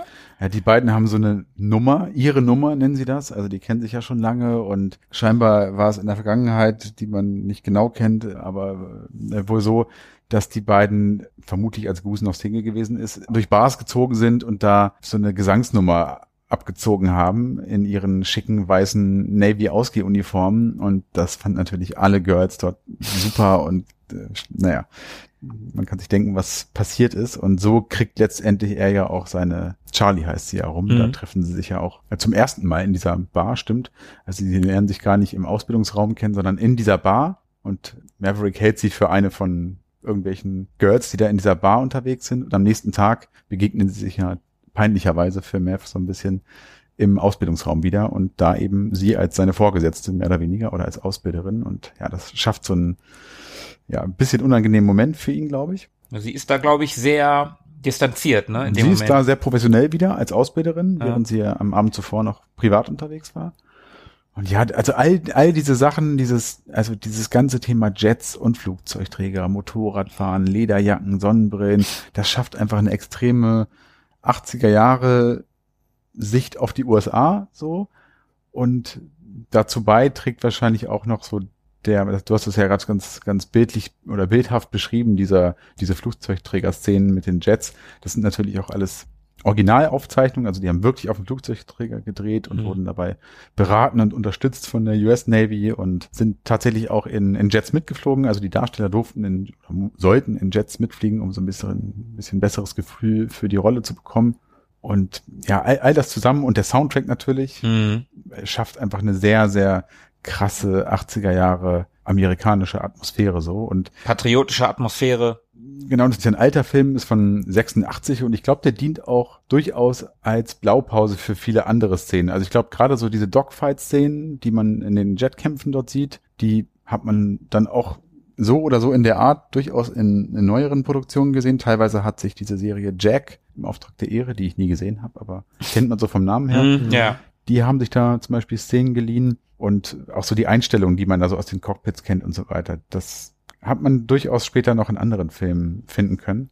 Also im Prinzip ist es ein großer, langer Werbefilm für die US Navy und deswegen Ein, ein erfolgreicher Werbefilm. ein erfolgreicher ne? Also, Werbefilm. Denn also die, der Zulauf an neuen Rekruten war in den Jahren danach sehr, sehr hoch. Und äh, ja, das lässt dann auch schon erkennen, warum ja, die Navy da so bereitwillig mitgemacht hat und den Film äh, somit supportet hat. Gott, wie enttäuscht die alle gewesen sein müssen, als die dann wirklich zur Navy gekommen sind und kaum einer bei Top Gun gelandet ist und keiner hat Charlie abbekommen. Traurig. Was für ein Scheiß. Stattdessen hockst du da mo monatelang in deiner Kaserne und kriegst Charlie ab. Ja. Der mit dir Karten spielen möchte. Und weil ich ja deinem lieben Kollegen Maverick versprochen habe, ihm zu erläutern, wo denn dieser Name eigentlich herkommt, äh, ist es so, dass dieser Name auf einen amerikanischen Viehzüchter zurückgeht, der irgendwann 1800 irgendwas mal gelebt hat. Und der hat unüblicherweise sein Vieh nicht gebrandmarkt. Und somit werden Kälber ohne Brandzeichen seither auch als Mavericks bezeichnet. Und im englischen Sprachgebrauch bezeichnet er den Namen einer Person, die, die unabhängig ist, die nicht konform ist die rebellisch ist und auch mal aneckt. Also eigentlich alles Attribute, die Maverick, unser Mav, in sich trägt. Und äh, ja, ich hoffe, ich habe dir damit eine deiner großen Lebensfragen beantworten können. Du kannst aber, um das zu verifizieren, auch gerne nochmal auf Wikipedia gucken, da habe ich es nämlich auch. Ja, und wir haben ja neulich schon festgestellt, das Jahr 92 war ein großes Jahr für die Popkultur. Scheinbar sind es auch die 80er Jahre, die ein großes Jahrzehnt gewesen sind, zumindest aus meiner Sicht, was diesen Film betrifft. Denn aller Unkenrufe zum Trotz um Kriegsverherrlichung und Pathos und so weiter mag ich den Film sehr gerne, denn er versprüht, wie wir ja gerade festgestellt haben, eine unglaublich schöne, geile 80er-Atmosphäre und für mich einfach gute Laune, mal abgesehen von Goose viel zu frühem Ableben. Pathos ohne Ende, Tom Cruise Motorradfahrend auf Augenhöhe mit einem Jet. Auch eine ganz tolle Szene übrigens, wie er dann so, ähm, ja, um sich abzureagieren oder den Kopf frei zu kriegen, auf sein Motorrad schwingt und neben der Landebahn im Prinzip dem Jet hinterher rast, also dem Sonnenuntergang entgegen. Großartige Bilder und ja, voll mit klischeehaftigen, markigen Sprüchen, echten Buddies, also die USA, so wie man sie am liebsten sieht. Und ich bin gespannt auf den Nachfolger. Es soll dann nämlich noch dieses Jahr einen Nachfolger geben. Top Gun Maverick soll der Mhm. heißen. Und nach langer, langer Ankündigung soll der im November diesen Jahres erscheinen. Also zum Zeitpunkt dieser Aufnahme im November 21. Und ich glaube, das könnte was werden. Also als Bedingung hat Tom Cruise, der wieder dabei sein wird, gesetzt, dass ihm wichtig ist, Alle echten- Flugszenen selber zu drehen. ja, nicht ganz, aber zumindest echte Jets zu verwenden und auf CGI zu verzichten. Und dann hat sich auch noch Val Kilmer angemeldet, ebenfalls wieder die Rolle von Iceman zu übernehmen. Also, Passt der denn noch ins Cockpit? Ja, der sieht schon, er hat ein bisschen zugelegt. Tut mir leid, man, aber- Man weiß ja auch nicht um die Rollen. Vielleicht sind sie ja auch Ausbilder oder was auch immer. Aber ich ähm, habe da eigentlich Bock drauf. Also gerade, weil es kein, kein Remake ist, sondern wirklich eine Fortsetzung darstellen soll. Ja. Und da bin ich echt mal gespannt, äh, wie ihnen das gelingt. Ich meine, Tom Cruise ist heute noch eine Bank. Auf jeden Fall. Der spielt fast ausschließlich in guten bis zumindest okayen Filmen mit. man muss ihn nicht mögen und Nö, ich muss man weiß nicht, auch um seine Kontroversen, aber ich finde, er ist ein super Schauspieler. Ich sehe den immer gerne und von daher bin ich sehr gespannt auf diesen Film. Und der ist ein super Pilot. Und er ist ein super Pilot. Ja, es gibt eine Mission Impossible 6, glaube ich, Szene, die in einem Canyon gedreht wurde, wo er einen Hubschrauber fliegt. Selber? Selber, Okay. tatsächlich selber. Er musste selber Hubschrauber fliegen lernen und ich glaube, er musste sich dabei selber auch noch filmen, aber das ist jetzt eher so aus, aus dem Hörensagen, aus dem hintersten Mhm. Ecklein meines Hirns noch so zusammengekratzt. Vielleicht ist es auch Quatsch. Auf jeden Fall ist er den Hubschrauber selber geflogen. Ob er sich selber filmen musste, weiß ich gerade nicht mehr so genau. Jetzt in dem neuen in Maverick, da wollte er oder hätte er gerne die Jets geflogen, Mhm. darf er aber nicht, weil er Zivilist ist. Und es ist nicht erlaubt, dass Zivilisten diese Militärjets fliegen. Darum darf er das nicht. Aber er hätte es gemacht. Er hätte es gemacht und er ist auch in den Szenen, also er ist teilweise tatsächlich, hat er halt hinten drin gesessen. Mhm. Also er war in dem Flieger und ich habe mir, ich habe mir den Trailer, als er rausgekommen ist, angeguckt. Und ich habe, als der Film angekündigt wurde, gedacht, oh, muss es da echt eine Fortsetzung von geben? Brauche ich eine Fortsetzung von Top Gun? Und dann gucke ich diesen Trailer und denke, ich weiß immer noch nicht genau, ob ich eine brauche, aber vielleicht brauche ich doch eine. Weil der Trailer sieht schon gut aus. Ja. Ich, also hätte ich nie gedacht. Ich freue mich schon ein bisschen auf den Film. Wie Ich gesagt, hab auch Tom, Bock drauf. Tom Cruise in den letzten, keine Ahnung, 10, 15 Jahren, die Mumie war jetzt nur so lala, aber davon ab, Oblivion, also so sehr auch die, Oh ja. die etwas nicht bekannteren Filme, also was jetzt Edge of Tomorrow. Edge of Tomorrow ist fantastisch. Mhm. Ne? Oblivion war, ein- war ein optisch unglaublich cooler Film. Die Mission Impossible Filme sind super unterhaltsam. Also außer der zweite, der ist Schrott. Aber die anderen, der erste ist noch ein relativ seriöser Spionagefilm, würde ich jetzt mal noch sagen. Ja. Ab dem dritten wird's halt wirklich überkandidelt, aber der, der, ist der halt Fast and the Furious in nicht ganz so schlimm. ja. Und Collateral, wo er wirklich mal schauspielern konnte, Äh, Stimmt. der hat schon echt gute Filme gemacht in den, in den letzten 10, 20 Jahren. Ja. Jack Reacher? Ja, da habe ich nur den ersten gesehen, leider ab 12 freigegeben, was man dem Film sehr anmerkt. Davon abgesehen, richtig cool. Hat mir auch sehr gut gefallen, stimmt.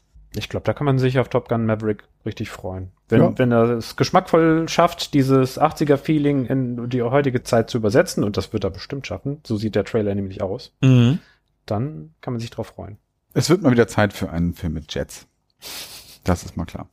Ganz kleine Anmerkung noch, der Soundtrack ist von Harold Faltermeier. Ach, der Mann für Beverly Hills Cop. Genau, der Axel F. komponiert hat. Also der hat nicht alle Stücke natürlich eingespielt. Die sind ja von verschiedenen Interpreten. Also das äh, bereits erwähnte Highway to the Danger Zone, also das Thema könnte man fast sagen. Kenny Loggins. Genau. Und äh, dann gibt's da noch diese, ja, diese bisschen Schnulze, ne, dieses romantische Stück. Take My Breath Away kennt man, glaube ich, auch. von Berlin. Genau. Aber der restliche Soundtrack, den man dort so hören kann, wie gesagt, von unserem guten alten deutschen Export Harold Faltermeier. Ja, geil.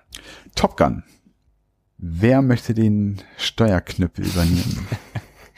Ich bin wieder dran und gehe in die zweite Runde und habe einen vierten Film. Also einen vierten Film in einer Reihe. ah. Wobei die Runde schon kleiner Hinweis auf den Film sein könnte. Ja, könnte, Ja, könnte, gut. könnte, könnte durchaus der Fall sein. Ein vierter Film und ähnlich wie bei seinem Fastnamensvetter Rambo ist äh, die Reihe im weiteren Verlauf nicht unbedingt besser geworden. Also die Folgefilme haben den, den Es war ein steiniger Weg. mhm. Mhm. ja, ja, ja. Sehr, sehr richtig, sehr richtig. Mhm. Wie gesagt, ähnlich wie bei Rambo ist auch bei Rocky der erste Film für mich über jeden Zweifel erhaben. Rambo 1 ist fantastisch, Rocky 1 ist fantastisch. Die weiteren Rambo-Filme haben dem ersten Teil nicht so gut getan. Er hat einen schlechteren Ruf wegen der Folgefilme und ähnlich verhält es sich auch bei Rocky. Ich rede hier natürlich über Rocky 4. Weil Rocky 4 unglaublich patriotisch ist. Ost gegen West. Genau. Ost gegen West.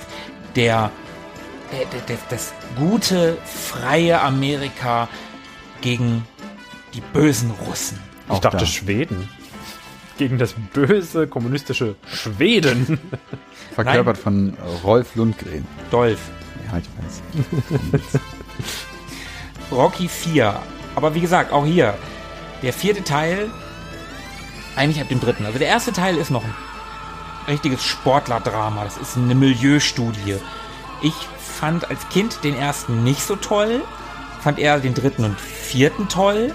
Heutzutage sehe ich das ein bisschen anders, aber so geht es mir tatsächlich in, in ziemlich vielen Filmen, wo ich die, die Filme in meiner Kindheit nicht so toll fand, die ich heute tatsächlich als beste Teile der Reihe erachte. Das ist bei Bond so, das ist bei Star Wars so, das ist bei Rambo so, das ist Rocky so. Also ich habe da diverse Beispiele. Es gibt in Rocky 1 nun mal keinen Mr. T, der zu den Kindern spricht, sozusagen.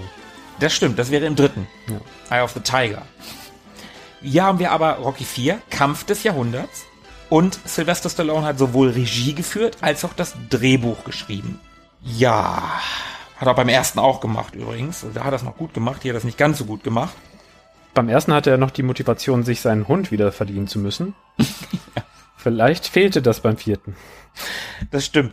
Der Film ist, ja, ja, wie schon gesagt, so eine, so eine, so eine Parabel auf die 80er ist Ost gegen West. Rocky hat sich nach dem, nach dem Kampf gegen Clubber Lang im dritten Teil quasi zur Ruhe gesetzt und dann kommt ein Russe, der Schwergewichtsmeister in, in Russland halt ist und will ihn unbedingt herausfordern. Rocky sagt, nee, nee, mach ich nicht, mach ich nicht.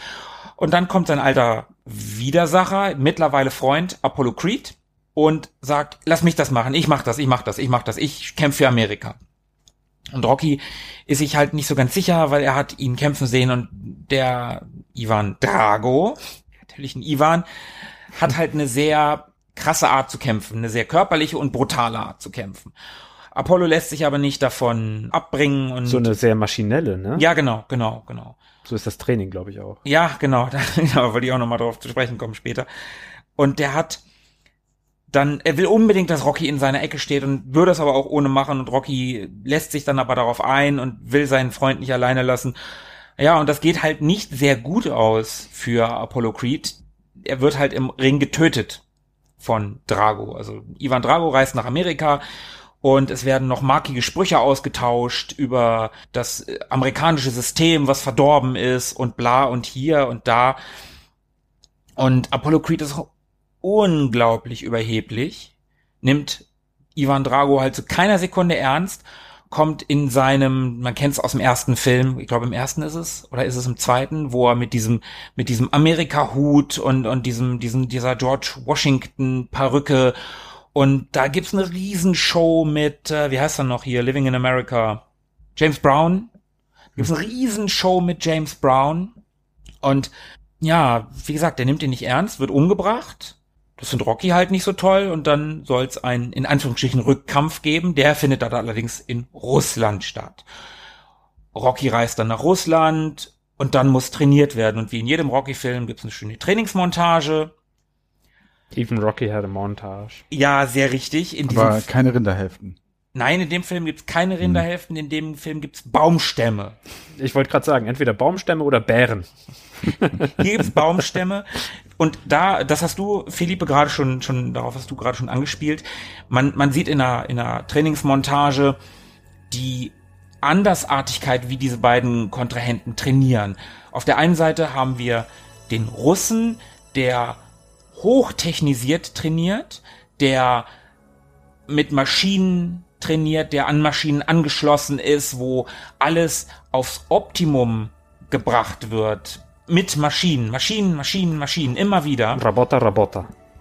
Ja, Also, wird quasi komplett systemkonform ähm, optimiert. Genau. Und auf der anderen Seite hast du Rocky, der mittlerweile ein, ein, ein, ja doch, einen leichten Vollbart hat, der irgendwo in einer sibirischen Taiga im Schnee, in, in, in hüfthohem Schnee, einen Baumstamm durch die Gegend schleppt und alles mit, mit primitivsten Mitteln macht. Und es ist so dieses, das ist so amerikanisch, dieser, dieser Wille, ich habe nichts und schaffe es trotzdem. Und es ist ja, es ist ja immer wieder die gleiche Geschichte bei Rocky. Immer wieder, immer wieder. Und er, er muss wieder, wie im dritten Film, wieder diesen Willen zu gewinnen finden. Und das machen wir dieses Mal mit noch rudimentäreren Mitteln als im dritten. Aber er ist menschlich. Keine Maschine. Er ist menschlich, keine Maschine. Er genau. hat seine ganz eigenen freien Entscheidungen und Genau. ist nicht so ein Systemling wie die Sowjets. Ja, und es ist der Wille, der freie Wille, er will das. Und der Russe wird halt nur mit Maschinen gedrillt, aber Rocky hat Baumstämme. Voll krass, wie, wie die Erzählung das dann wieder umdrehen kann, während man bei Top Gun die primitiven Mix hat. Also Ja. schon immer noch Maschinen, aber irgendwie so ein bisschen rückständig und alt und äh, noch mit Dieselgenerator statt äh, Düsenjet oder so. Und die amerikanischen Hightech-Jets dagegen hält, ist es eben bei Rocky andersrum. Selbe Zeit, aber andere Erzählung, genau andersrum. Dient trotzdem der amerikanischen Erzählung. Wie man es halt gerade braucht. Genau. Genau. Ja. 85 übrigens, ein Jahr vorher tatsächlich. Der Sylvester Stallone hat übrigens erzählt, und das fand ich ganz cool in der Produktion, da hat er sich mit Dolph Lundgren darauf geeinigt, dass man echtes Sparring macht. Dass man sich wirklich prügelt. Also nicht sinnlos, sondern Sparring. Und nicht gestellte Boxkämpfe, weil man die Boxkämpfe echt haben wollte. Und das ist für Sylvester Stallone nicht ganz gut ausgegangen. Der Dolph Lundgren hat nämlich einmal ordentlich zugelangt und hat Sylvester Stallone auf die Brust getroffen. Oh. Und dabei ist das Herz an den Brustkorb, also von innen, Mhm. gegengeschlagen. Das Herz ist angeschwollen. Oh. Äh, und Sylvester Stallone musste dann unter Atemnot und einem Blutdruck von 200 vom Set in Kanada in das St. George Regional Medical Center in Santa Monica geflogen werden, wo er für acht Tage auf der Intensivstation war. Leg dich nicht mit Dolph Lundgren. Das Wo der, ist schon wo der. Ivan hinhämmert, da wächst kein Gras mehr. Ja, und er hat dann halt auch noch erzählt, dass er der festen Überzeugung, dass Lundgren die athletischen Fähigkeiten hat und auch das Talent, tatsächlich professionell boxen zu können. Damals. Und was ähnliches ist auch mit äh, Apollo Creed, also Carl Weathers, passiert. Die, äh, bei dem Kampf haben die auch, also Dolph Lundgren ist halt so ein Typ, das war sein zweiter Film, nachdem er in James Bond im Angesicht des Todes, nee, doch im Angesicht des Todes.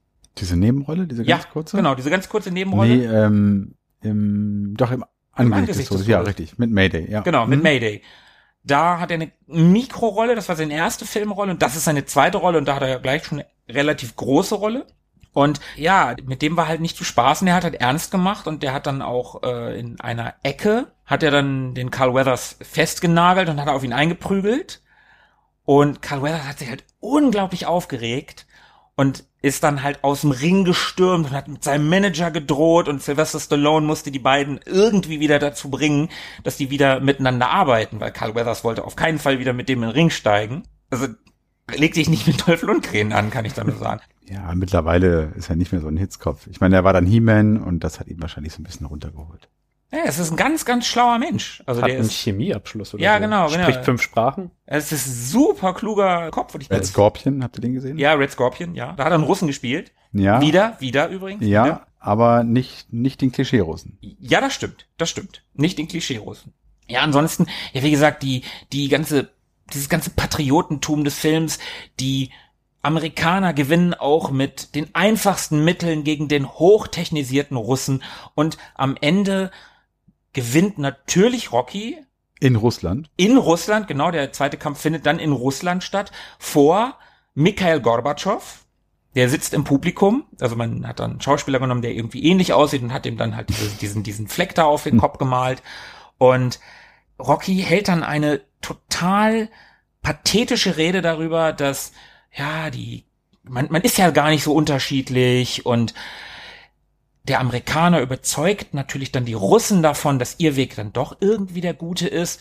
Und Mikhail Gorbatschow steht dann auf und applaudiert Rocky und dann fangen auch alle anderen Russen an, Rocky zu applaudieren und feiern ihn, obwohl der Amerikaner in ihrem Land gegen den Russen gewonnen hat.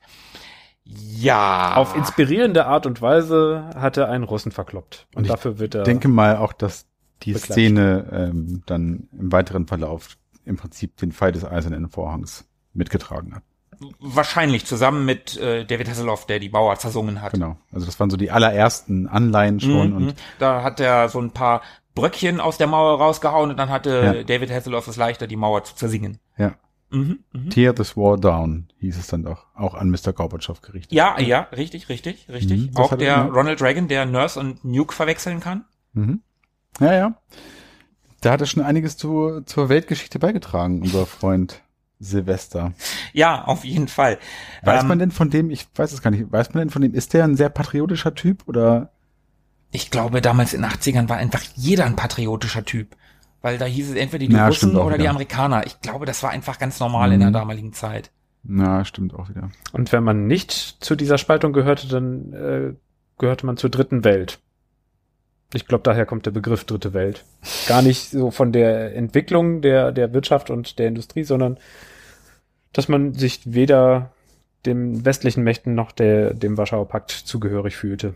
Dann war man ein Schurkenstaat. Eine Bananenrepublik. Irgendwie sowas. Jetzt reicht's aber langsam hier. Leute, kommt mal wieder zum Thema. Aber ganz kurz nochmal zu, zu Dolph Lundgren zurück. Ich habe den natürlich auch als sehr athletisch in Erinnerung. Mhm. Ist der, ist das wirklich so, dass er auch im Vergleich neben ähm, Sylvester Stallone eine bessere Figur macht? So rein so vom, Er ist auf jeden Fall größer als er. das auf jeden Fall. Ist der auch, also sieht der krasser aus? Muskelbepackter, trainierter? Ich finde, die sind schon ähnlich von der Physis her.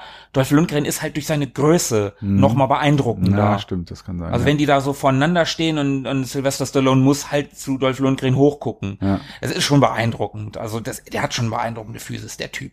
Und die, die schneidigere Frisur auch. Ja. Muss man auch klar sagen. Der hat den Captain Geil Look, so ein bisschen. Iceman-Gedächtnis-Look, Ja, was stimmt. die Frisur, obwohl eher umgekehrt, weil Top Gun war ja ein Jahr später. ja, ja. Aber Rocky 4 war auch sehr erfolgreich. Der war nämlich der erfolgreichste Film der Rocky-Reihe. Hatte mit 128 Millionen Dollar in den USA und 300 Millionen weltweit ein echt beeindruckendes Einspielergebnis für die damalige Zeit. Dafür kann man sich 1000 Flugzeuge in Air Force One Optik lackieren lassen. Oder knapp 1000 Mal American Fighter 2 produzieren. Ja, das stimmt. das ist auch der erste Rocky-Film, in dem Burgess Meredith nicht mehr mitspielt. Tobi, du kennst den. Der Pinguin. Ja, sehr richtig. Der Pinguin aus der alten Batman-Serie. Philippe, kennst du die auch? Äh, Adam West. Genau. Mr. P. N. Gwyn. Wie sie ihn Ich kenne die Serie, nennen. aber der Pinguin, an den kann ich mich nicht erinnern. Der spielt nämlich den Mickey, den Trainer ab dem ersten Film schon. Und ich habe das als Kind nie gerafft, dass der das ist. Aber wenn man es weiß und die dann sieht, dass dann er hat genau das denselben Mund und diese diese, wenn er den Mund verzieht, das ist das ist der. Also man man sieht's halt dann doch. Weißt du, warum ich das weiß? Ich habe früher gern die alte Serie geschaut, die Batman-Serie Ja, ja, ich auch. mit Adam West und habe mir aus welchen Gründen auch immer nebenbei auf einem Zettel notiert, wie die Schauspieler der Bösewichte heißen. Okay. Deswegen weiß ich, dass der Joker Cesar Romero heißt und dass der Pinguin eben ähm, Burgess Meredith heißt und so weiter und so fort. Aus irgendeinem Grunde. Keine Ahnung warum. Witzig. Ja, okay. Wa- Warum man, was man sich halt damals so aufgeschrieben hat. Nachgucken im Internet ging nicht. Ja, das stimmt. Ja, und Mickey hatte im vorigen Film halt seinen letzten Auftritt. Carl Weathers, ja, er wird hier halt getötet, hat hier seinen letzten Auftritt. Sein Sohn wird dann natürlich in den Folgefilmen der Rocky-Reihe, in den Creed-Filmen wieder auftauchen. Der Adonis Creed. Also nach Apollo kommt Adonis. Die auch ganz cool sind, muss ich sagen. Also ich mag die Rocky-Reihe sehr gerne. Ist eine coole Filmreihe. Drei und vier. Und vor allen Dingen fünf. Fünf ist echt nicht gut. Aber eins, zwei, sechs und die Creed-Filme, das sind schon echt gute, gute Sportfilme. Kann man schon gut machen. Und im August 2020, und das finde ich ganz cool, gab Stallone bekannt, dass anlässlich des 35-jährigen Jubiläums ein Director's Cut erscheinen soll, dieses Films. Darin soll neues Filmmaterial vom Match Apollo gegen Drago vorhanden sein. Die für mich beste Änderung soll aber wohl sein, dass ihr kennt den Film? Mm, Jein. Ich habe sehr verschwommene Erinnerungen an die Rocky-Filme. Ich kann es nicht mehr so richtig zuordnen. Ich bin mir nicht sicher. Geht mir so ähnlich. Okay. Es gibt in diesem Film, und das macht den Film dann doch schon zu einem, ah, es ist schon echt schlimm, es ist cringe. Heute würde man cringe sagen. Tobi benutzt das Wort ja auch ganz gerne mal. Da darf ich das auch. Du bist ja nur ein Jahr jünger als ich, ein halbes. In diesem Film gibt es eine Szene, in der hat Pauli, der Freund von Rocky und äh, Bruder seiner Frau, Geburtstag und der bekommt einen Roboter geschenkt. Einen Roboter, der auf, ich weiß nicht, so Rädern fährt und so menschengroß ist und sprechen kann. Es ist einfach ganz schlimm. Es ist ganz, ganz So ein bisschen Robos von Trio mit vier Fäusten. ja, ja, ja, so, Mhm. so in dem, also wirklich richtig, richtig schlimm, der dann auch mit dem redet und eine weibliche Stimme hat und weil Polly ja immer so alleine ist und immer am Schimpfen ist und, ja, und dieser Roboter soll aus dem Film rausgeschnitten werden. Super. Das macht den Film dann vielleicht ein bisschen ernster. Und, also die, diese Cringe-Momente sind dann halt weg. Da freue ich mich sehr drauf. Der sollte eigentlich bereits am 27. November 2020 in die Kinos kommen. Hat nicht ganz geklappt, wahrscheinlich auch wegen der blöden Pandemie. Soll jetzt wohl am 11. November diesen Jahres, 21, in die Kinos kommen. Okay, das wird ein Schauen wir guter mal. November. Ja, Top schauen Gun und Rocky. Schauen wir mal. Ich bin sehr, sehr gespannt auf die Neuauslegung aus den Rechtsausleger. Das ist ein Boxbegriff. Linkshänder sind Rechtsausleger. Ja. Ihr habt keine Ahnung. Ich aber eigentlich auch nicht. Ich weiß es auch nur aus den Rocky-Filmen, ich gebe es zu. genau. Und der Film an sich ist, ja, wie ich es ja auch schon gesagt habe, nicht äh, ganz so gut weggekommen, weder damals noch heute. Bei Rotten Tomatoes hat er 40 Prozent von 48 Kritiken. Hm. Hat auf Metacritic auch 40 von 100 bei 11 Kritiken.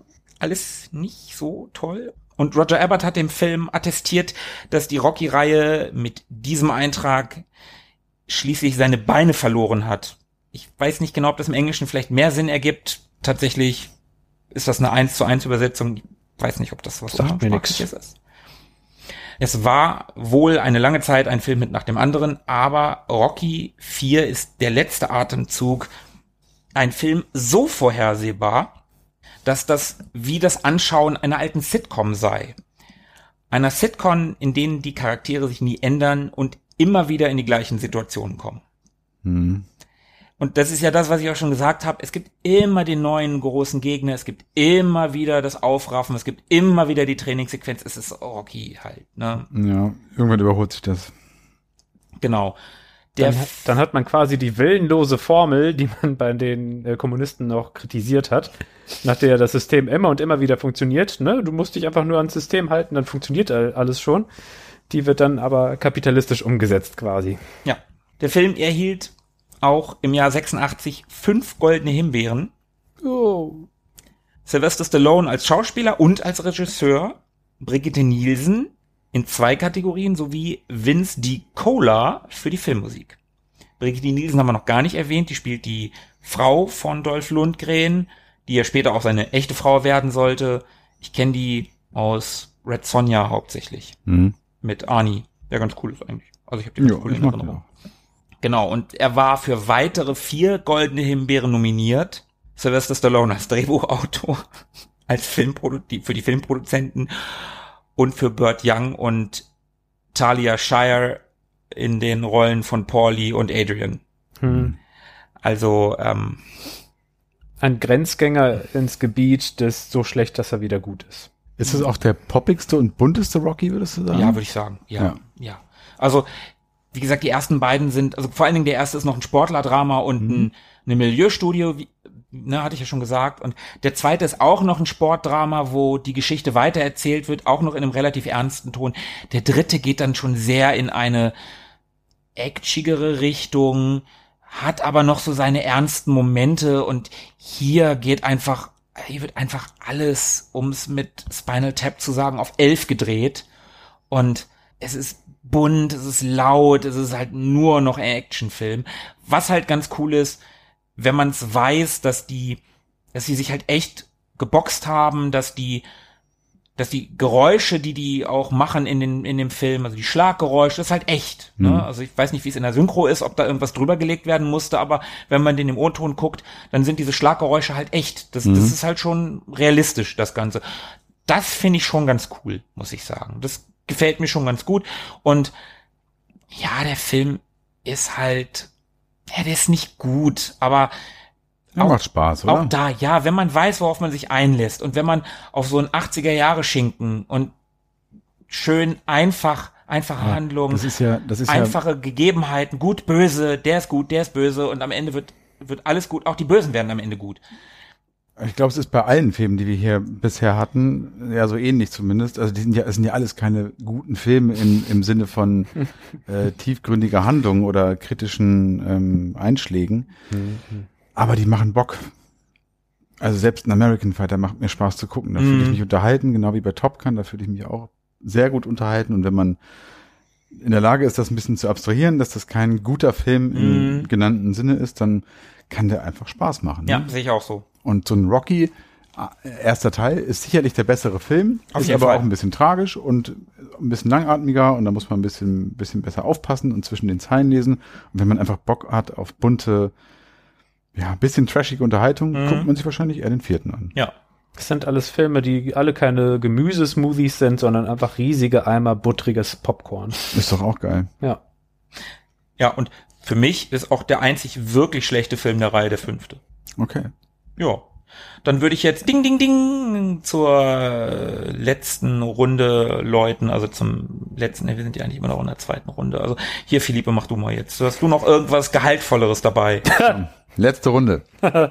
Ich habe einen wunderschönen Rausschmeißer, den habe ich. Den bringe ich euch mal mit. Ähm, ja, unser Amerikazentrismus kulminiert jetzt mal am Ende nochmal in einem fetten Flatschen. Also ich, ich hätte fast irgendwie Feuerwerk oder Explosion gesagt, aber es, es bleibt wirklich nichts mehr übrig von irgendeiner Ernsthaftigkeit oder von irgendeinem Sinn oder keine Ahnung was, sondern es, es ist einfach nur die Rückbank des Autos aus Pulp Fiction, nachdem Marvin eins ins Gesicht bekommen hat. Das passiert mit dem Patriotismus hier. Es landet überall. Fuck yeah! es, es landet, ja genau. America, fuck yeah. Es geht um Team America World Police. Nichts, nichts, wirklich gar nichts daran kann in irgendeiner Art und Weise ernst genommen werden. Und das ist so großartig daran. Ja. Die Schauspieler in dem Film sind nicht vorhanden, weil es tatsächlich aller Firebirds, hieß die Serie damals so? so eine- Thunderbirds? Thunderbirds, Thunderbirds, Thunderbirds. genau. Ähm, so eine Thunderbirds Puppenserie ist Thunderbirds-eske, allein von der Technik her. Alles andere hat nichts mit Thunderbirds zu tun, denn es hat absolut null Stil und Kultigkeit aus anderen Gründen. Also es gibt eine Antiterror-Einheit in dem Film. Ich habe mir auch gar keinen Namen von irgendwelchen Charakteren gemerkt. Es ist alles vollkommen egal. Ähm, das Einzige, was ich mir merken, merken konnte, war Matt Damon, der immer wieder auftaucht in dem Film. Also, eine Antiterror-Einheit verliert ihren Leader und der muss ausgetauscht werden äh, durch einen Schauspieler, der unfassbar hohl ist und super eitel ist, aber das passt total gut. Äh, und äh, sie sind einem größeren Terrorplan auf dem Fersen von irgendwelchen Nahost-Terroristen und äh, da versuchen sie sich durchzuschlagen und es stellt sich aber heraus, ach Mensch, plötzlich sind da nordkoreanische Kampfjets. Wo kommen die denn her? Ach, die ganze Zeit war damals noch Kim Jong-il äh, hinter der ganzen Sache. Der hat das Ganze angestoßen, angeleiert, weil er sich immer so äh, zurückgesetzt gefühlt hat. Er hatte so, so komplexe. Er hat sogar eine eigene Musical-Nummer in dem Film am Ende, in der er singt I am so lonely. I have nobody. Ja, also Klischee auf Weil, weil, weil, weil Asiaten L und R immer verwechseln. Voll witzig. Ja. Es gibt auch eine Musical-Nummer zwischendurch, basiert auf einer tatsächlichen Grundlage, aber das ist doch ein bisschen sehr verallgemeinert zu sagen, sie verwechseln es immer. Ja. Ähm, es gibt auch eine, eine Musical-Nummer, die lautet äh, Everyone Has AIDS. Äh, und da, da wird das total gefeiert. Also so die, die Solidarität und die Gemeinschaft untereinander, die wird eben in dem Fall nicht dadurch ge gefeiert, dass man verschiedene Kulturen hat und die alle zusammenfinden, sondern in dem Film wird gefeiert, dass alle AIDS haben. Äh, ja. So viel zu Sinn und Stil und Angemessenheit und keine Ahnung was. Also ich kann mich echt noch an viel aus dem Film, Film erinnern, aber daran tatsächlich nicht mehr. Wenn du von Puppen sprichst, wie kann man sich die vorstellen? Ich habe den Film nämlich auch nicht gesehen. Was sind das für Puppen? Das ist ja auch. Du bist der Einzige, der den nicht gesehen hat. Nee, aber ich habe ja viele andere Filme auch nicht Ach so. gesehen.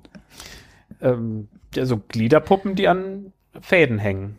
So Marionetten. Ja, Marionetten, Ah, genau. okay. Wie die Augsburger Puppenkiste, nur in ein bisschen besser. Ah, okay. Ja, ich habe genau. im ersten, ich habe im ersten Moment an, ich weiß nicht, mir geistert die ganze Zeit dieses Genesis-Video durch den Kopf mit den Puppen.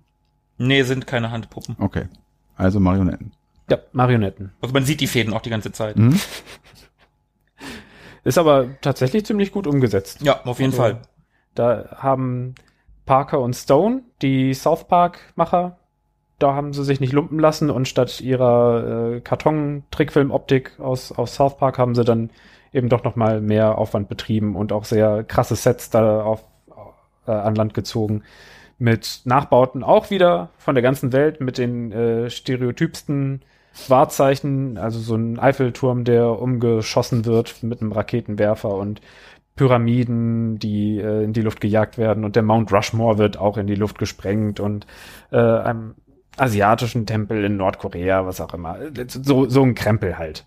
Also, die, da haben sie sich nicht gescheut, mit Anlauf peinliches Zeug zu machen. Also mit Anlauf und Schwung und äh, so richtig gib ihm und richtig Kohle reinstecken. Etwas höchst unkorrektes und beknacktes äh, rauszuhauen. Ja, gut, passt ja aber auch, ne? Die Macher von South Park. Da Total. Viel, viel mehr braucht man nicht zu wissen über den Film. Also im ersten Step, dass man weiß grob, worauf man sich einlässt, wenn man den guckt. Und es gibt sogar einen doppelten Plot-Twist. Also eine Double Revelation. Es ist nicht nur so, dass zu Beginn äh, man davon ausgeht, dass es ähm, Nahost-Terroristen ist. Und dann stellt es sich heraus, dass es ähm, Kim Jong-il ist, der dahinter steckt. Nein, es ist sogar so, dass es nicht Kim Jong-il selber ist, sondern nur sein Körper, der von einer Alien-Kakerlake übernommen worden ist, die am Ende des Films in ein Raumschiff steigt und davon fliegt. Okay. Und dann sind da noch Schauspieler, die auch irgendwie da mit drin hängen. Genau. Alec Schau- Baldwin. Ja, Alec Baldwin hat irgendwie so einen, äh, so einen verschworenen Zirkel von Schauspielern, die so eine weltweite Verschwörung am Laufen haben. Aber dazu hätte ich mir die Story noch mal reinziehen müssen. Das habe ich aber einfach nicht, weil, weil es eh keinen Sinn ergibt. Es ergibt einfach keinen Sinn. Matt Damon. Matt Damon Aber- taucht die ganze Zeit auf und hat nichts weiter äh, an Sprechrolle als Matt Damon. Irgendwie haben die beiden es ja auch mit Despoten anscheinend, die in diesem South Park Film, da ist es doch Saddam Hussein, glaube Mhm. ich. Ja, der die Bitch vom Teufel ist. Genau. Und ist da nicht aber auch irgendein Schauspieler noch mit, der, da- der da ständig irgendwie, Ah, die nehmen ja alles hoch. ja, kann auch sein. Also in der, im Laufe der Serie, ich weiß nicht, was ist, gibt es irgendwas, was, was die noch nicht hochgenommen haben? Ich glaube nicht. Ich wüsste nichts. Also, es gibt auch eine romantische Liebesszene in dem Film und da wird mit den Puppen alles angestellt, was man da so mit den Gliedmaßen verknoten und, Mit den äh, Gliedmaßen. und, und verwirbeln kann. Also, Ja, es gibt eine Puppensex-Szene in dem Film. Und es gibt auch noch eine, eine Puppenkotz-Szene in dem Film. ah ja, in der einer anfängt zu kotzen und die anderen alle drumherum, weil jemand kotzen muss, auch mit anfangen zu kotzen. Und dadurch Kotzen da die anderen auch. Ich weiß nur noch, dass der, der ist dann auf diesem Pflasterstein und dann kommt das auch, auf, äh, das grüne Zeug auch aus der Nase raus und Ach, so. das weiß ich nicht mehr. Sowas finde ich aber ein bisschen, bisschen ekelhaft. Erinnert mich so ein bisschen an Meet the Feebles. Also ja, das, das, das sind die auch die beiden Szenen, wo ich sagen würde, die hätten sie vielleicht rauslassen können. Mhm. das, das ganze Paket ist schon sinnvoll, so wie es ist. Die ähm, kosmetische Operation äh, der, der ähm, Schauspieler unterzogen wird. Der Schauspieler, der in der Antiterroreinheit einsteigen soll und dann undercover gehen soll, weil er als einziger sich ausgeben kann als äh, Nahost-Terrorist. Die Schönheitsoperation, also ästhetische Operation, besteht darin, dass ihm Fussel ins Gesicht geklebt werden, die Ich habe gerade überlegt, als du das gesagt hast. Ja, warte mal, warte mal, da war irgendwas. Ja, das ist, das ist so geil. Und, und also es soll angeblich Gesichtsbehaarung darstellen, aber es ist einfach nur ein Gesicht voller Fussel, die komplett zerpflückt und äh, unförmig da irgendwo hingeklebt worden sind. Er hat auch noch das gleiche Gesicht. Also es ist Ja. nicht so, dass sich da irgendwas geändert hätte. Nein. Er hat einfach nur Fusseln im Gesicht. Und da kennt, das ist mal ein Film, bei dem ich tatsächlich nur die deutsche Synchro kenne. Und da wird ihm einem Spiegel vor das Gesicht gehalten und dann bekommt er sein, sein Alias genannt. Du heißt ab sofort Hackmet. und auf dem Niveau bleibt es einfach die ganze Zeit und es ist egal, ob man äh, das verfolgt oder nicht, ob man die Story guckt oder nicht, ob man zwischendurch äh, eine Pizza holt und wieder zurückkommt. Solange man drauf guckt, gibt's immer was, worüber den, man den Kopf schütteln kann und heimlich lachen kann oder unheimlich lachen kann. Es ist einfach Spinal Tap äh, wären damit überfordert. Ja. Und es dreht auf zwölf. Von wann ist der? Der Film ist von 2004 und damals war es schon so, dass man ein bisschen Gespür für politische Korrektheit entwickelt hat. Die, diese Politi Political Correctness Bewegung, die entstand ja eigentlich eher so in den 90ern, an- Anfang der 90er, 92, 93. Da wurde sowas äh, vorangetrieben und da waren schon zehn Jahre vergangen, in denen man sich Gedanken über sowas gemacht hat und der Film ist wirklich mit dem Schneepflug gegen alles gegengefahren, was politisch korrekt ist. Also großartiger Rausschmeißer, wenn man mal kurz davor ist, sich zu denken, oh, Kiffen wäre ja auch super, dann ist, bietet der Film einen Vorgeschmack darauf. Geht aber auch ohne. Geht aber auch ohne. Ja. Und du hast ja eben gerade schon bei mir auf die eine Szene angespielt, die in deinem Film vorkommt, Ja.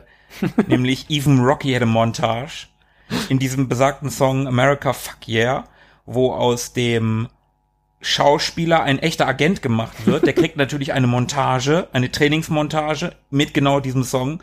Und in diesem Song, in der Trainingsmontage, kommt halt diese Textzeile vor, Even Rocky had a Montage. Das ist, das ist einfach so, so großartig.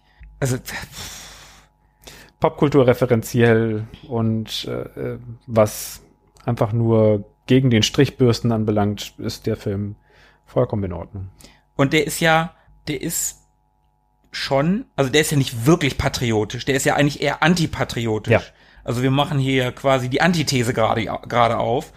Wir an uns, in unserer Folge zum 4. Juli schmeißen wir alle, euch alle jetzt, un, unsere lieben Hörer, mit dem, mit der Antithese raus. Auch wenn wir jetzt hier die Antithese haben, ist der Film ja trotzdem irgendwie amerikanisch, ja, ist ja auch Team America World Police.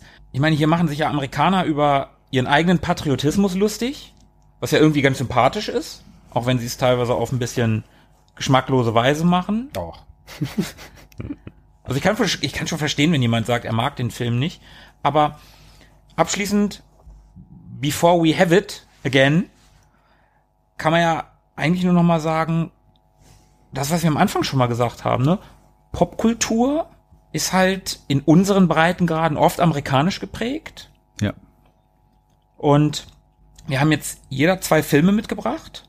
Und wir hätten ja noch viel mehr gehabt. Ich meine, der nächste 4. Juli kommt bestimmt. Und was mich jetzt noch interessieren würde, wir haben jetzt den 4. Juli. Und ich meine, wir sind hier in Deutschland und die meisten werden hier den 4. Juli nicht feiern, aber vielleicht möchte der eine oder andere doch am 4. Juli einen schönen amerikanischen Film gucken. So einen übertrieben, unnötig patriotischen Film. Welchen würdet ihr von den sechsen, die wir jetzt herausgesucht haben, welchen würdet ihr empfehlen am ehesten? Philippe. Ich würde sogar einen empfehlen, den ich nicht kenne. Und ich würde einfach mitmachen. Ich würde mir gern äh, Top Gun endlich mal angucken. Also der ist ja schon ein ganz schöner Hochkaräter und vielleicht nicht ganz so Hanebüchen an den Haaren herbeigezogen wie der ein oder andere Film. Ein Ähm, bisschen schon, aber ja. qualitativ hochwertig in der Produktion. Ja. Also ich glaube nicht, dass äh, sich die Corridor Crew auf ihr Sofa setzt und äh, dann über die Effekts in, in Top Gun lachen wird, wie sie es zum Beispiel bei Air Force One getan haben. Ich glaube, wie, wie die, der Jet, war das in dem Film überhaupt? Ich weiß es nicht mehr. Äh, jedenfalls lachen sie sich drüber tot, wie äh, die Air Force One in irgendeinem Film im, ins Meer stürzt und äh, das ganz schlimm aussieht. Das ist in dem Film und die Effekte sind auch, der ist von, ja, Mitte der 90er, ne? Also die Effekte sind nicht so gut. Also als die Air Force One da abstürzt, das sieht schon nicht gut Ja. aus, aus heutiger Sicht, das stimmt. von daher, wenn ich eh schon nichts so richtig ernst nehmen kann, dann ist Top Gun, glaube ich, noch so das hochwertigste und was ich mit am ernstesten nehmen könnte. Mit so ein bisschen ah, so in, hineinschwelgen in dieses äh, aufgebauschte Wohlfühl 80er Gefühl, so äh, Koks und Spiele. Ja. Tobi? Tobi. Also du hast jetzt ja schon einen meiner Filme, wenn ich das so sagen darf, empfohlen. Das heißt, Top Gun fällt schon mal raus. Du kannst den auch empfehlen, wenn, wenn hier. Nein, nein, nein, das ist schon, Philipp, Philipp hat da alles zu gesagt. Ich nutze lieber die Gelegenheit, um noch einen zweiten anderen Film zu em- empfehlen. Ich entscheide mich da ehrlicherweise für deinen mitgebrachten Film Independence Day, weil, naja, also wenn wir schon am 4. Juli einen amerikanischen Film gucken, dann sollte das auch auf jeden Fall der sein und ich glaube, den sollte man auch mal gesehen haben. Damit ähm, hat man, glaube ich, auch schon alles, was man braucht. Und äh, ja, also Independence Day must, must seen auf jeden Fall. Sollte man definitiv gesehen haben. Wobei American Fighter eigentlich auch. Guckt auch American Fighter. Guckt einfach alle. Ja, das ist ja natürlich jetzt, äh, ihr beide nehmt gegenseitig eure Filme. Jetzt kann ich ja nicht einen von meinen Kannst du empfehlen. machen. Das ist doch, das ist doch, nein, das ist doch total assi. Ich muss doch einen von euch nehmen. Man, man ist doch, äh, Alles, was einen schönen Aspekt hat, ist hier willkommen. also tendenziell würde ich tatsächlich, sagen wir mal so, wenn man den 4. Juli damit begehen möchte, dass man sich über Amerika lustig machen möchte, über ihren Hurra-Patriotismus, von dem ich verstehen kann, dass einige Leute den furchtbar finden, dann geht nur Team America World Police. Also würde ich da die Antithese aufmachen und Philippes anderen Film empfehlen. Okay. Dann haben wir jetzt jeder eines des jeweils anderen empfohlen. Ist doch auch nett. Ja. Meine sind scheiße. Aber nein, was ich an dieser Folge gemerkt habe, übermäßig patriotische Filme neigen dazu, nicht so gut zu sein. Schon ganz gut, aber nicht so gut. Ja, meistens ist das, ist das schon der Fall. Und wir haben festgestellt, dass auch die gezeichneten Charaktere sich durchaus ähneln, dass es da Parallelen gibt. Also der einsame, wortkarge Wolf ist schon, ist schon ein beliebtes Muster. Also ob das jetzt Michael Dudikoff ist oder Maverick oder aber auch Rocky, der redet ja auch nicht allzu viel äh, in seiner Rolle. Und Der Präsident in Independence Day ist tatsächlich auch eher wortkarg, bis es dann zur Rede kommt. Der bleibt ganz blass als Charakter bis zur Rede. Ja. Und ich glaube, das findet man in vielen äh, Filmen dieser Art wieder. Also die, diese dieses, diese, ja, die, dieser einsame, lonely Cowboy. Mhm. Cowboy ist Amerika, ja klar. Der Das unabhängig alles alleine regeln kann, muss. Ja, das ist schon so ein, so ein Ideal, glaube ich, dem Ja. man da oft begegnet. Dann würde ich sagen, seien wir nicht zu griesgrämig mit unserem Popkulturlieferanten Nummer eins. Wünschen wir Ihnen einen schönen Geburtstag, einen schönen 4. Juli. Und dann würde ich sagen, we have it again oder so ähnlich. Ja, ich glaube schon. Für unsere, äh, für unsere deutschsprachigen Zuhörer haben wir es mal wieder. Genau, danke, danke, danke für die Übersetzung. Ich bin immer noch so im Amerika-Modus. Kein Problem. Ich bin auch immer, ich weiß auch nicht, wie viel Uhr es gerade ist. Also die Zeitverschiebung, die macht mich echt fertig. Bleibt uns nur zu sagen, vielen Dank fürs Zuhören und das lange Durchhalten. Wir hoffen, es hat euch gefallen. Wir freuen uns wie immer über euer Feedback. Vielleicht zu den Filmen, die wir heute besprochen haben, aber auch generell zu unserem Podcast sind wir immer gespannt auf eure Meinung. Die könnt ihr uns kundtun über ja, diverse Social Media Kanäle, über Instagram, über Facebook, über unsere Website, über YouTube, per E-Mail, wie auch immer. Twitter natürlich nicht zu vergessen. Mhm. Und dann würde ich sagen, Ja, dann bleibt nur noch zu sagen, stay on the pusher, ne? Oder wie Philippe sagen würde, Bleibt am Drücker. bye bye. Bis dahin, Leute. Tschüss. ciao. Ciao. Mögen die Retro Boys mit euch sein. Immer.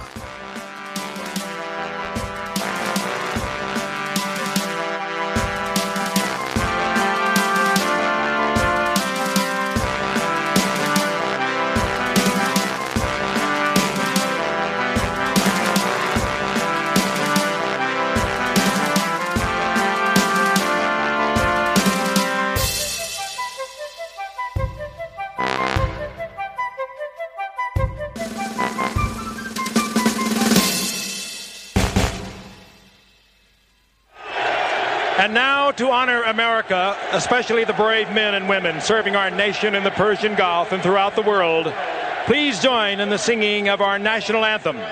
The anthem will be followed by a flyover of F 16 jets from the 56th Tactical Training Wing at MacDill Air Force Base and will be performed by the Florida Orchestra under the direction of Maestro Yaha Ling and sung by Grammy Award winner Whitney Houston.